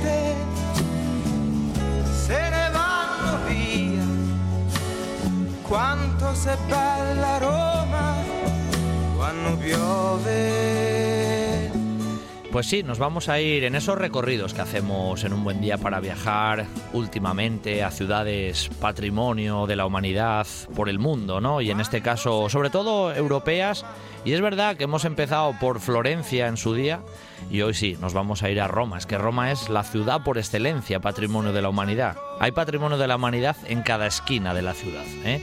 Por tanto, es imposible en unos minutos mm, hablar de la ciudad, pero sí vamos a traer al menos una pequeña parte y vamos a hacer un pequeño ¿eh? recorrido, un pequeño esbozo de lo que es la importantísima ciudad eterna, ¿no? que es como se le denomina. Y hoy vamos a viajar a la ciudad romana, a la capital de, de Italia, con un guía oficial de Roma que siempre lo idóneo, ¿no? Son los que mejor, mejor lo conocen, pero aparte él es doctor en Historia del Arte, es licenciado en Historia del Arte y se llama Félix Monguilot y ya nos acompaña. Muy buenos días, Félix. Muy buenos días, Pablo. Un placer ¿eh? que estés con nosotros aquí a través de las ondas de la radio de Asturias para viajar ¿eh? directamente y casi desde el punto de vista virtual a la capital de Italia. Pero, Félix, una pregunta que te hago, porque como es la primera vez que entras, pero no será la última, ¿cómo, cómo aterrizaste en Roma? ¿no? ¿Cómo tu vida laboral ¿eh? acabó llevándote a la, a la ciudad eterna? Bueno, eh, antes que nada, muchas gracias por, por invitarme. Estoy muy contento de estar en tu programa. Y a ver, respondiendo a tu pregunta, pues en realidad pues lo que me trajo a Roma fue mi pasión por el arte, porque como bien has dicho en la introducción, en la presentación, yo estudié historia del arte en su día y pasé eh, un año, mi, mi año de Erasmus en Roma y a partir de ahí pues ya prácticamente no hubo vuelta atrás, porque tal y como he mencionado, hay arte en cada esquina. Entonces, pues eh, cuando acabé ya la, carrera, pues eh, me preocupé por volver y, y bueno, pues eh, eh, hay arte para todos y de todo tipo y, eso es lo que me llevó allí realmente. Es así, es, lo que decíamos, ¿no? Un arte en cada esquina, pero además eh, el abanico artístico es muy amplio, ¿eh? Porque desde las épocas antiguas hasta, como quien dice, hoy en día hay un muestrario artístico que uno uno nunca se agota ¿eh? en este en caso de, buscar. Pero como el tiempo da para lo que da y en esta primera ocasión vamos a pasear un poco contigo por, por alguna zona de, la ciudad, qué mejor ¿no? Que, que, empezar tal vez por uno de esos puntos mm, estrella de la ciudad y que todo turista y viajero que se pasa por Roma y se pasó por Roma históricamente ha paseado por él, que es el, foro romano y todo lo que ello implica, y que seguramente vamos a dejar cosas en el tintero porque la historia del foro romano es muy amplia, Félix. Efectivamente, eh, el foro es el y fue en su momento el corazón de la ciudad y sigue siendo pues uno de los principales atractivos que tiene que tiene la ciudad eterna. Entonces, eh, visitar el foro es adentrarse en, más de 2.000 años de historia y sobre todo pues eh, un poco entender mejor cómo se vivía en la época de, los emperadores, ¿eh? que es prácticamente lo que, lo que actualmente vemos, pero como has dicho tú, hay eh, edificios, monumentos de, varios periodos. Claro que Entonces, quien quiere ir a Roma tiene que ver sí o sí el, el foro romano junto al Coliseo y bueno, y los otros atractivos que tiene esta ciudad fantástica. Sin duda, sin duda. Normalmente ahora para, para acceder al foro, bueno, se, accede fácilmente, hay alguna entrada combinada o cuando uno va a Roma es mejor sacar incluso las entradas eh, por internet. ¿Cómo funciona un poco esa parte a lo mejor más institucional o administrativa, Félix? Sí, eh, a ver, eh, ahora debido a la, afluencia que hay, que es bastante, hemos llegado ya, pues hace ya varios años a superar un número de turistas eh, importante, pues ya eh, prácticamente lo que se tiene que hacer como en cualquier gran ciudad como en París y demás es sacar las entradas con antelación. Yo siempre lo recomiendo para poder eh, planear bien la visita y, poder verlo de forma de forma correcta porque si no te arriesgas a que vayas a ver eh, no solo el, foro romano eh, Coliseo Palatino que es un poco ahora hablaremos de la entrada combinada pero otros lugares como por ejemplo también los museos vaticanos. Claro. Hay que sacar eh, eh sobre todo cuando es temporada alta la la entrada de forma anticipada ¿eh? y se hace por internet a través de, de las páginas oficiales esto es importante también y en el caso del foro, el foro eh, tiene una entrada combinada muy interesante con lo que sería el Coliseo y el Palatino. Hmm. que es la antigua residencia de los de los emperadores, es eh, prácticamente donde donde nació todo, donde empezó todo, donde se funda la ciudad de Roma, eh, hace 2.700 años, y, y, y, es una visita bastante completa. hay que calcular unas 3, 4 horas como mínimo, pero bueno, ya eh, cada uno un poco se, se, organiza como puede, claro. Pero tú lo decías, Félix, ahí está casi el corazón que late en la ciudad, ¿no? Prácticamente el origen. ¿Y por qué se eligió precisamente esa zona? ¿Había un punto sacro? ¿Qué, qué ocurrió ahí para que eso fuera el foro, precisamente?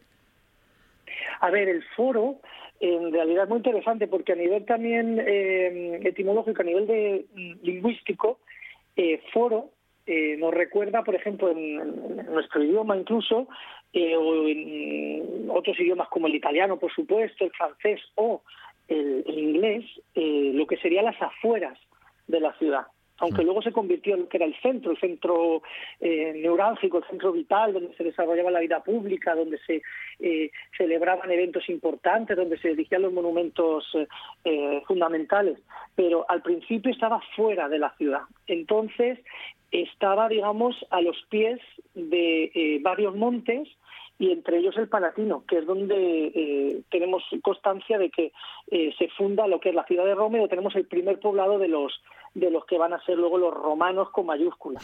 Entonces ellos cuando iban a hacer sus actividades o a negociar con los otros pueblos, con los vecinos que estaban en las diferentes colinas, lo hacían en una zona baja que era un valle y eh, estaba a las afueras. Y por eso de ahí eh, al parecer pues viene la, palabra de foro. Y por eso eh, te comentaba que teníamos las palabras por ejemplo foráneo ¿Es forastero eh, y afuera, ¿no? En español, pero también en italiano y en otros idiomas que derivan del latín, por supuesto. Así es. Bueno, vamos, vamos a meternos ahí casi paseando contigo por, por algunos puntos del foro. Como, como es imposible verlos todos, ¿no? Porque al fin y al cabo estamos hablando de una visita larga y hay muchos puntos.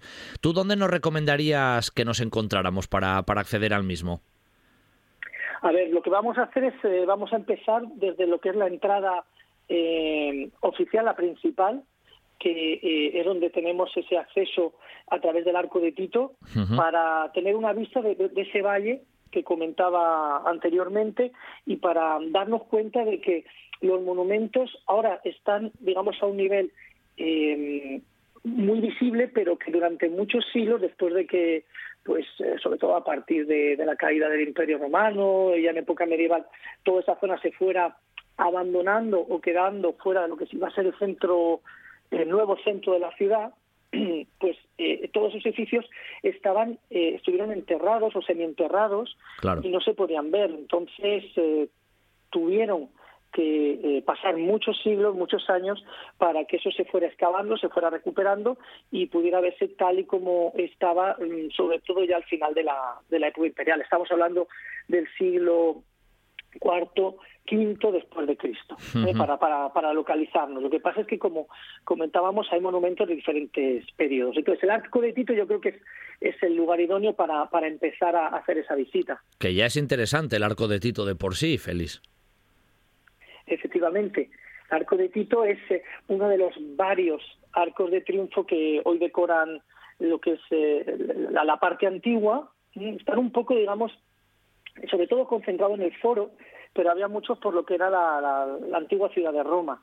Y el arco de Tito, eh, aunque está bastante reconstruido, es interesante porque es lo que nos indica cómo era y lo que era un arco de triunfo. En España tenemos varios ejemplos, pero en Roma, digamos, tenemos unos modelos estupendos, desde los más simples, los más sencillos, con un simple arco ¿eh? que sería el de Tito, hasta otros mucho más complicados, mucho más elaborados, como el de Septimo Severo, que también está en el foro, o incluso el de Constantino, que yo creo que el que conozca un poquito de, historia y arqueología lo tiene eh, en la cabeza, o sea, en, en, todos los libros de historia del arte y de historia. Además, esos tres que tú acabas de mencionar, pues están ahí los tres a la vista, ¿no? El de Septimio Severo, el propio de Tito y, el, de, el de Constantino, y no muy lejos ese de Jano, que también tiene su, su fama en Roma, aunque está un poquito sacado de, de ese entorno de, del foro. Efectivamente. Ese lejano además es diferente porque es un, un, arco cuadrifonte que se llama, que tiene como cuatro, cuatro lados. Ese es bastante desconocido para el turista, pero es muy interesante para el que, para el que sepa encontrarlo. cierto, cierto. Sin embargo, los otros tres están muy cerquita. Sí. Bueno, a través del arco de Tito, que tiene esos relieves ya espectaculares, eh, que ahí hace referencia al tema de, de, Jerusalén, ¿no? Y del templo de Jerusalén y demás, tenemos una bonita perspectiva, pero normalmente hay que, se baja casi por un entorno de, de calzada ¿Y qué vamos viendo? ¿Cuáles son algunos de los edificios más, más emblemáticos, Félix? Lo primero es eh, un poco, mm, yo siempre cuando hago las visitas lo que intento es que eh, el visitante un poco se retrotraiga a la época de los romanos y qué mejor eh, contexto y qué mejor momento que hacerlo a través de la calzada, de la calzada romana o la vía sacra por donde pasaban todas esas procesiones imperiales, todas esas procesiones religiosas hmm. y todos esos personajes interesantes de la ciudad. Por eso lo hacían a través de esos arcos de triunfo, el triunfo es esa procesión, y atravesaban el foro.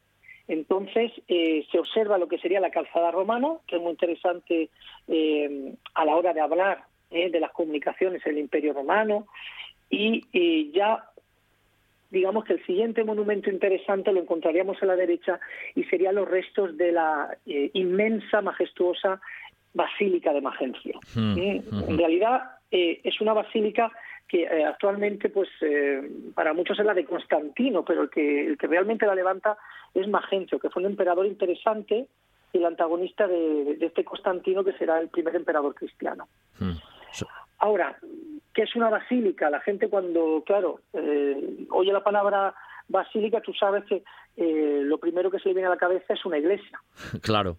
Y aunque las basílicas cristianas tengan que ver, por lo menos en lo que es la forma, la, la planta y demás, eh, con la basílica romana, la función es totalmente diferente. Hmm. Entonces era un centro, digamos, de, de, reunión cubierto con unas grandes naves, con unas grandes bóvedas, es, increíble.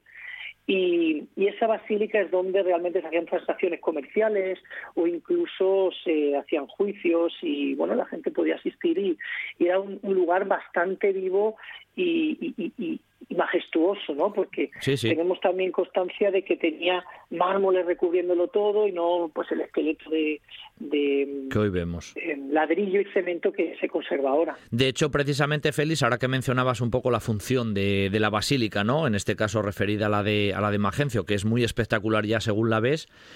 En el propio foro romano está también la Basílica Julia, la Basílica Emilia, es decir, que ahí hay varios tramos de basílicas con diferentes cronologías, pero que tenían esa funcionalidad también muy variable, ¿no? A nivel de, la vida cotidiana. Sí, eh, a ver, el foro, como, como estábamos viendo, era es el centro político, es el centro económico, es un lugar donde la gente socializaba, donde había lugares eh, abiertos para llevar a cabo todas estas cosas, pero también edificios muy importantes para lo que sería la administración pública o incluso la, legislación. Y las basílicas cumplían esa función que era fundamental. Y, hay varias. Lo que pasa es que eh, no hay ninguna como la de Magencio. O sea, de Magencio es que tiene unas dimensiones que eh, son de 100 metros por, por casi 65 y más de 30 metros de altura. O sea que cuando uno se adentra en lo que queda de esa basílica te das cuenta de la, de, la grandeza de la arquitectura romana. Sin duda, sin duda. Oye, y en el foro, a mí personalmente siempre me, producía mucha, no sé, vocación, ¿no? Esas imágenes que tú decías, viajar casi imaginariamente con, con los lugares que vamos viendo, esas columnas, ¿no? Que vemos del antiguo templo de Saturno o las mismas del templo de Antonino y Faustina, ¿no? Que también son muy impresionantes según, la, según las ves. Claro, son columnas que en muchos casos eh, eh, se han levantado de nuevo porque debido a los terremotos, el paso del tiempo, eh, como os comentaba, estaba en parte del foro, estuvo durante mucho tiempo cubierta por, por estratos, por la arena, ¿no? por la mm. sedimentación, pero muchas de ellas se han mantenido allí desde, desde tiempos militarios. Entonces es interesante ver, por ejemplo, esas columnas del templo de Castor y Pollux, mm que eh, están allí levantadas en mármol y, y, y, bueno y que han eh, sobrevivido al paso de los años, a, las guerras, a, los seísmos y bueno y sobre todo a la, acción humana, ¿no? Exactamente, sí, eso, sobre todo a la acción humana, que es lo que lo que suele generar mayor mayor destrucción. Como rápidamente pasa pasa el tiempo, quería preguntarte también porque ahí hablamos del foro, pero luego en Roma se habla del concepto foros imperiales, ¿no? ¿Qué, eran esos otros foros en realidad, Félix? A ver, el foro va cambiando, ¿eh? va desde, un lugar pequeñito de reunión, un lugar mucho más humilde, obviamente, pues antes de Cristo, antes de la época republicana, pues estamos hablando ya del sexto, quinto, cuarto antes de Cristo, el foro eh, era un lugar bastante vivo, pero no tan sofisticado como ya a partir de la época de, Augusto. Entonces, a partir de época imperial, el foro eh, al que nosotros estamos haciendo referencia se ennoblece y se hace mucho más, más rico y mucho más interesante a nivel monumental y a nivel artístico. Pero contemporáneamente hay, eh, digamos, una serie de ampliaciones que ya desde época de Julio César eh, se van haciendo a partir del siglo I antes de Cristo. Entonces, los foros imperiales son como anexos o ampliaciones de ese foro primigenio. Y a ver, eh, quien quiera ver los foros imperiales, primero, lo puede hacer por la vía de For Imperiali, que es una... Eh, yo siempre digo que eso es el kilómetro más bonito del mundo. Fíjate, eh, obviamente soy ya de Roma y, tengo que vender lo mío, ¿no? No, pero es verdad. Barro para casa. Y estoy de acuerdo contigo, además. ¿Verdad? Es, un, es, una, es una calle muy amplia que conecta lo que es la Plaza Venecia con el Coliseo y desde ahí se ve parte del foro, del foro romano y en el otro lado de la calle tienes lo que serían los llamados foros imperiales. Y ahora mismo pues eh, siguen excavando, que es lo más interesante. Hay restos debajo de la, de la calle, pero eh, se han ido excavando, se han ido sacando, se han ido restaurando y se pueden ver, por ejemplo, no solo lo que queda del foro de Julio César, sino el foro de Augusto, el, eh, lo que sería el foro de la paz o eh, los más eh, grandes de los foros imperiales, el foro de Trajano. Claro. Que además hay que mencionarlo porque obviamente Trajano era de, de nuestra zona, ¿no? Es verdad. Entonces fue un emperador muy importante, muy guerrero también, pero que hizo esa gran obra de ingeniería con su, con su arquitecto y eran unos mercados, eran yo siempre digo que es como el primer corte inglés de la, de la historia. historia. Efectivamente, porque es un gran centro, un punto de encuentro, pero también eh, se pueden ver lo que son los mercados de Trajano. Para eso necesitas otra entrada, porque no depende además de, de lo que sería el, el ministerio, eso eh, está vinculado al, al ayuntamiento de Roma, pero merece la pena porque se conservan los restos de mármol, los restos de las antiguas tiendas y, y como seguramente sabrás, pues en diferentes niveles, pues tú podías encontrar diferentes productos, además algunos de ellos bastante bastante raros, bastante exóticos. Entonces imagínate, claro. pues eso hace prácticamente dos mil años ir a este lugar y encontrar pues perfumes, ámbar, especias y, y, todo este tipo de cosas que pues, una ciudad de provincia no, no, no. se veía. Eso era el rincón del gourmet eh, que tenía Roma en ese, en ese caso, sin duda, Félix. Pero mira, hoy fíjate que se nos echó ya el tiempo encima, porque claro, sabía de los foros imperiales, como tú mencionabas, que una hay Plaza Venecia, Coliseo, es como un viaje en el tiempo. Ahí están todas las capas ¿no? de, esa historia romana, de esas construcciones imponentes y que uno se sorprende todavía cuando, cuando camina por allí. Hoy caminamos virtualmente, lógicamente hemos dejado muchas cosas en el tintero, pero también se trata de eso, que en otra ocasión, porque Roma siempre invita a ello, regresemos y sigamos caminando por sus calles, por sus lugares emblemáticos, por sus fuentes, sus acueductos y muchas cosas más. Feliz, te mando un fuerte abrazo desde, desde Asturias y nada, te emplazo para, para una próxima vez que no tardará mucho en llegar. Gracias. Sin problema, muchas gracias. Hasta la próxima. Asturias es mar. Asturias es historia y gastronomía. Asturias es naturaleza. Y todo está en el lugar por el que todos preguntan, Sella. Las mejores rutas de senderismo señalizadas para que la naturaleza esté al alcance de todos. Las mejores olas en la playa de Vega para surfistas y aficionados al deporte acuático.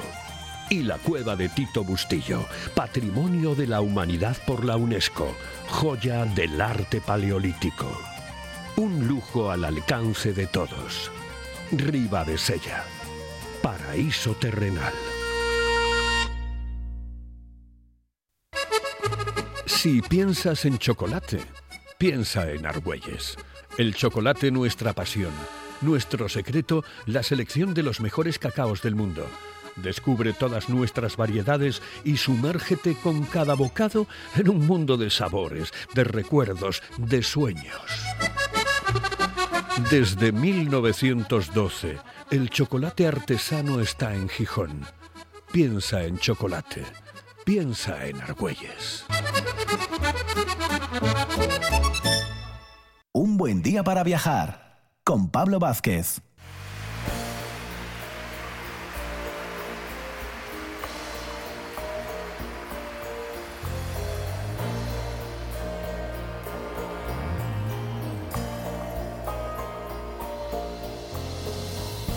En la planta 14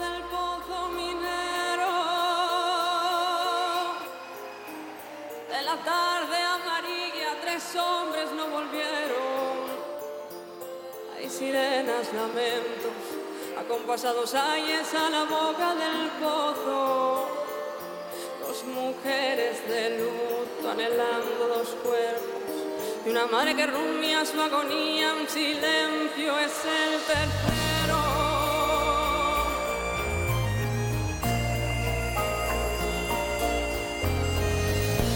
A las 10 la luna clara Y para cerrar nuestra matinal del sábado, tenemos el honor y el lujo de contar además aquí con nosotros, viéndonos cara a cara, al gran Manolo Carbajo, que ya nos visitó ¿eh? hace una temporadina cuando sacaba aquellos cachinos de mina que tan prestoso fue tenerlo aquí.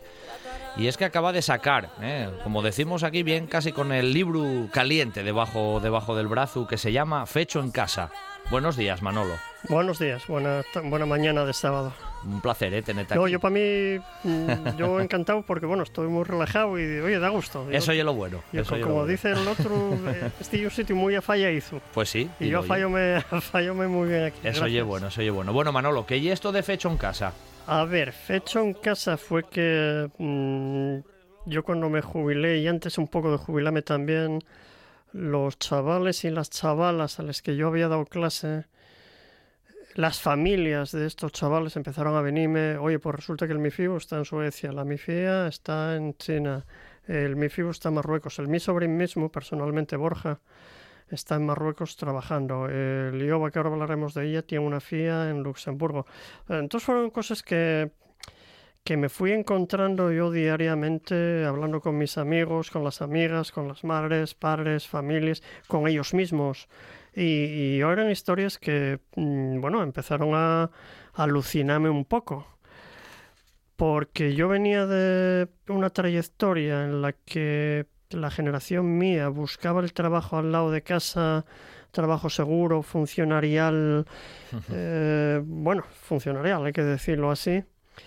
Y de repente encuéntrome con que tengo un arquitecto en Viena y encuéntrome con que tengo amigos de Borja trabajando en Arabia Saudí. Oye, como yo soy de Arabia Saudí y tengo mm, eh, chicas que están trabajando en Suecia, unas nenas muy majas que fueron a Camerún de, como de misioneras. Y ellos fueron tirando y yo fui tirando y cuando me di cuenta tenía doscientos y pico folios escritos y digo, bueno, aquí hay tema. Hay Y tema, hay aquí hay tema. tema y, y algo fue que se hizo a partir de la Torre La Quintana. Por eso la Torre La Quintana está en la portada y en la contraportada, porque con el mi instituto estaba pegado a la, a la torre. Iba a preguntarte eso precisamente, ¿eh? porque habías elegido un poquitín la, la torre ahí como referencia en la, Pues en la propia portada del, del libro. Partiendo de ahí. Esa imagen, ¿no? Bueno, en la portada del libro bien la torre, pero aparte ya vienen retratos, ya vienen escares de, de Vienen- esos personajes, de esas personas. Quitando dos chavales que no los pude meter, eh, Rubén, perdón, y Clara, perdón, porque no los, porque a Rubén y a Clara los entrevisté hace un mes. Ay, Así sí, hace un mes y ya estaba la portada prácticamente maquetada. Pero el resto de chavales y chavalas de la portada son lo- todos los que aparecen en el libro. Eh, qué sé yo, es que de empezar a dar nombres. sí. Entonces un poco un avance de lo que.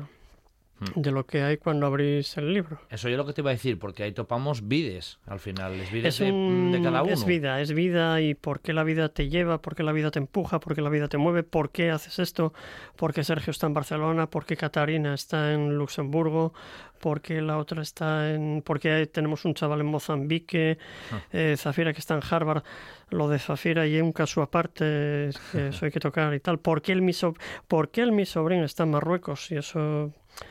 l- Está mal que lo diga yo porque yo es mi sobrino, pero la biografía de Borja con sus 35 años, pues es bastante curiosa. Eh, porque él dice, y lo cuenta así en el libro, que marchó para Chile detrás de una moza, la chilena aquella debía ser tremenda, y de Chile pues Borja pasó a Perú, de, de Perú pasó a, a Colombia, en Colombia movióse por todo Centroamérica como mochilero, quedó al paro, luego del paro siguió mm, trayectoria en Europa y acabó en Marruecos. ¿Y por qué? Quiero decirte, ya la vida que nos lleva y la vida... Hay una cosa, no sé si explicarlo. Sí, claro que sí. Yo no entro en debatir y yo no entro en decir por qué y no entro en decir por qué no. Pero, a ver, estos chavales están fuera, entre otras razones, porque aquí en Asturias cayó en Sidesa y cayó Unosa, cayó lo que decía yo antes, el trabajo al lado de casa, eso reventó. Y, estos chavales, pues, tienen que buscarse la vida fuera de Asturias. El talento que tienen estos chavales en Asturias está muy difícil de acomodar.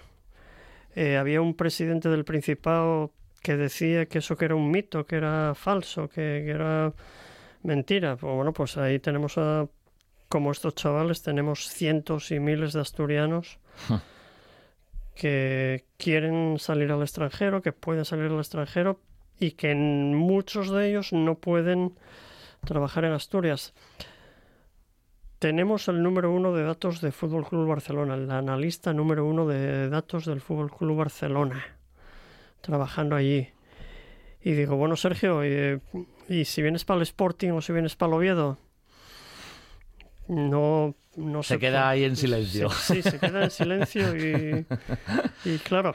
mm, Eso es lo que tú viste en el libro. Eso Muchas lo- de estas personas no pueden volver, Manolo, literalmente. A ver, eh, te cuento. Eh, hay una científica bioquímica que está en Estados Unidos, en Harvard.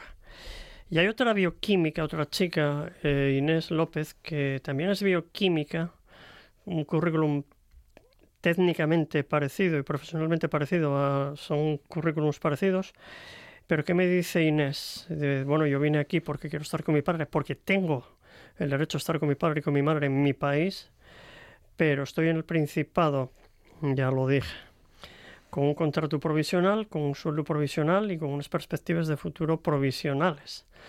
Entonces, claro, tú si vuelves con estos currículum, difícilmente en Asturias vas a tener una trayectoria profesional bien considerada, bien pagada, bien remunerada y mm, gratificadora.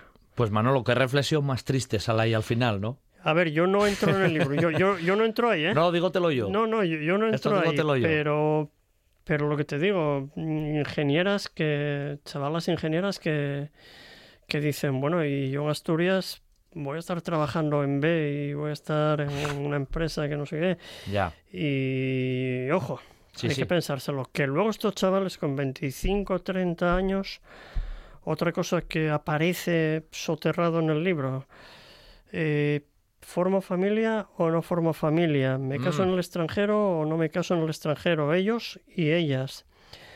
¿Tengo hijos? ¿No voy a tener hijos? Eh, ¿Voy a tener hijas? Eh, ¿Con qué nacionalidad? O sea que el tema no es menor, ¿eh? No, ahí hay mucho dime y direte interno. Cuidado, cuidado que eso, eh, aquí me están pagando muy bien, aquí me consideran muy bien, aquí me quiere la empresa. Pero yo quiero quedarme aquí para toda la vida. ¿Quiero quedarme aquí para toda la vida o quiero tener hijos? Y si quiero tener hijos, ¿voy a tener hijos aquí en este país o voy a tener hijos en Asturias? Sí, sí, un, Cuidado, un cuidado tema que, conflictivo. cuidado que el debate no, no es pequeño. O sea que en el libro salen momentos para pensar, ¿eh? Hay que reflexionar. Claro, tú, mm, eso pues, eh, con 30 años eh, llega un momento que dices tú, bueno, eh, no era como la generación mía, que, que bueno, tenías hijos y ya estabas colocado y al lado de casa, Sí, etcétera. sí. Espera, cuidado. Eh, voy a tener pareja fija o voy a casarme y, y voy a estar en Asturias. Cuidado. Es que yo eso, vivirlo por ejemplo allí en, en Riosa y bueno, tú en, en- en Sama y demás, ¿no? Porque la gente vivía allí toda la vida porque entraban Claro. a trabajar en el mismo Claro. sitio y ahí se jubilaban Claro.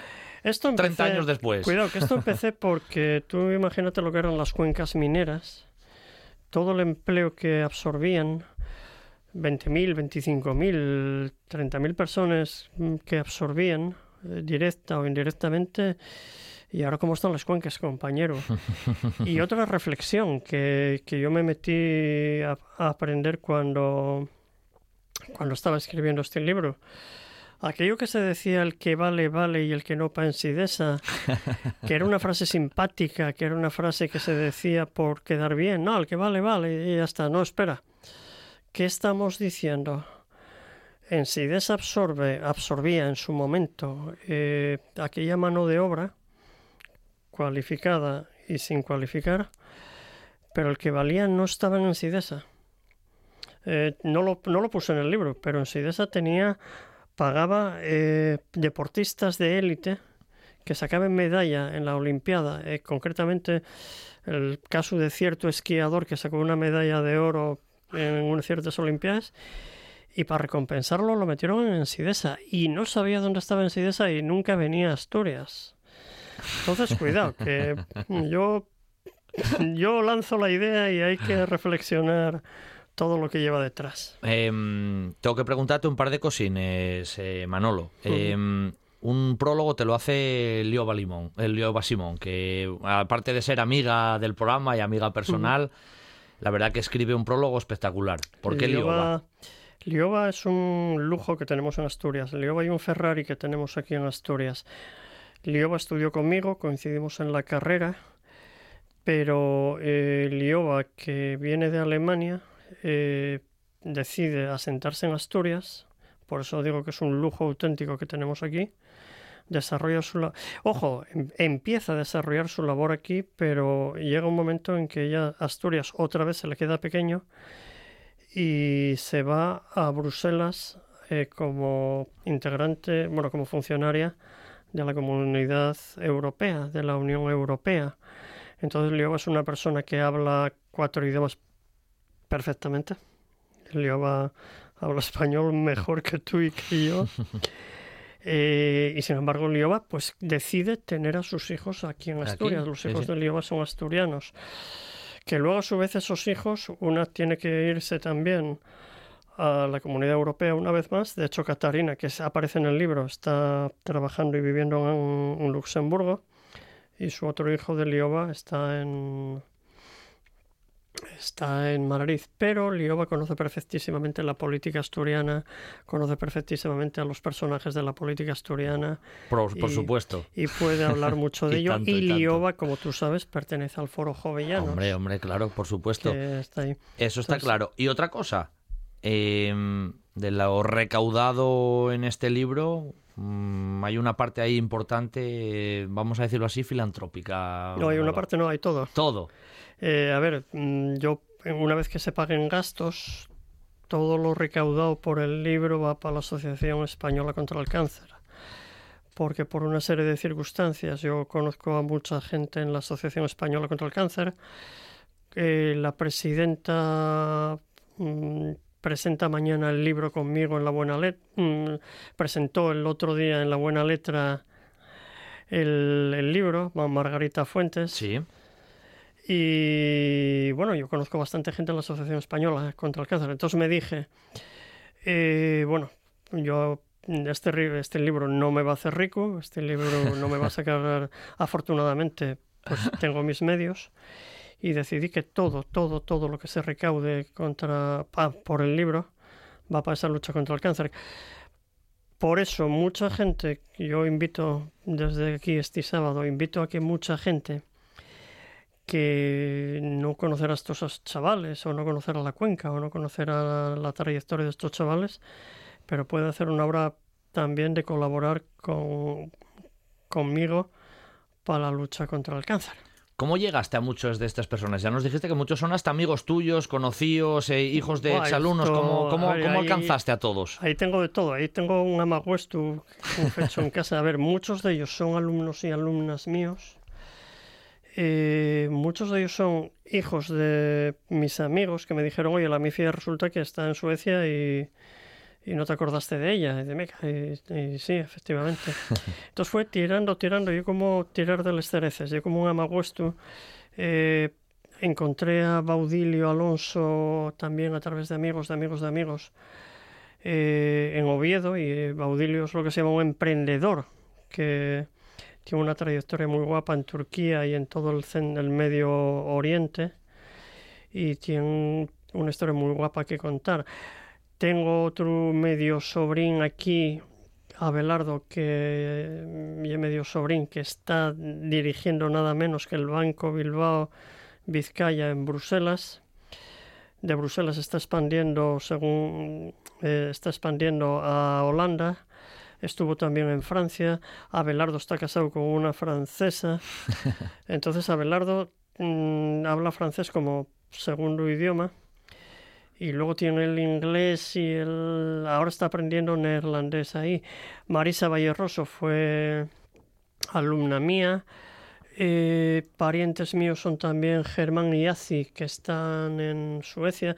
Lo de Azi es eh, ACD, ACD es el nombre propio de, de Azi, pero Azi es de origen persa. Azi nació en Persia. Entonces Azi por esta vida pues se vino a vivir a Asturias, eh, pero conoció, eh, perdón, primero conoció a Germán en Madrid, pero luego acabaron los dos en Suecia y Azi habla, bueno, asturiano no, asturiano ella no habla asturiano, pero habla español bastante bien. Tiene ahí una mezcla. Tiene una mezcla. Y, curiosamente, curiosamente está olvidando un poquitín ya el persa, el, idioma farsi. O sea que eso es, le pilla un poco ahí. Al final, en el trasfondo, casi es un libro también de viajes, Manolo, porque todos están. Mucho, mucho, mucho. Están todos, están todos por ahí viajados. Repartidos no, por no, el no, mundo. No, ya te digo. A ver, eh, están todos repartidos aquí, si quieres, Hong Kong, eh, Mozambique. A ver, lo de Mozambique tenemos eh, la primera estación oceanográfica plenamente científica en el Océano Índico está en está en el Océano Índico en Mozambique y curiosamente está dirigida por un chaval de Cabaños de, de Ciaño que nació tierra adentro. Y ahí lo tenemos. Y ahí lo tenemos dirigiendo y, y Mario Lebrato eh, colabora con National Geographic. Veréis algún en algún reportaje de National Geographic, el tercer, cuarto título que ves, y fotos de Mario Lebrato o exploración de Mario Lebrato. O sea que tenemos ahí para talento para dar y tomar. Bueno, pues Manolo Carbajo que nos acompañó esta mañana aquí en Un Buen Día para Viajar, con un libro, digo yo, de trasfondo viajero y mucho más, ¿eh? Para reflexionar. Y fecho en casa, que el título ya bien, bien cercanuye. Manolo, gracias, ¿eh? Hasta la próxima. A la TPA y bueno, yo ya estoy aquí como de casa. Exactamente, hasta la próxima. Venga, hasta la próxima.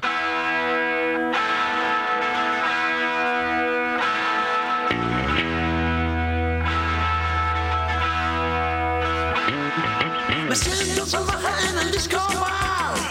que viajando pasa el tiempo rápidamente es una evidencia, ¿eh? y aquí nos pasa siempre en un buen día para viajar que las dos horas pasan volando, pero mañana regresaremos de nuevo con mucho más viaje radiofónico, siempre aquí, en un buen día para viajar, donde los mandos técnicos estuvo una vez más un grande Quique Reigada y al micrófono también vuestro amigo Pablo Vázquez. Lo dicho, mañana regresamos aquí en RPA. Hasta mañana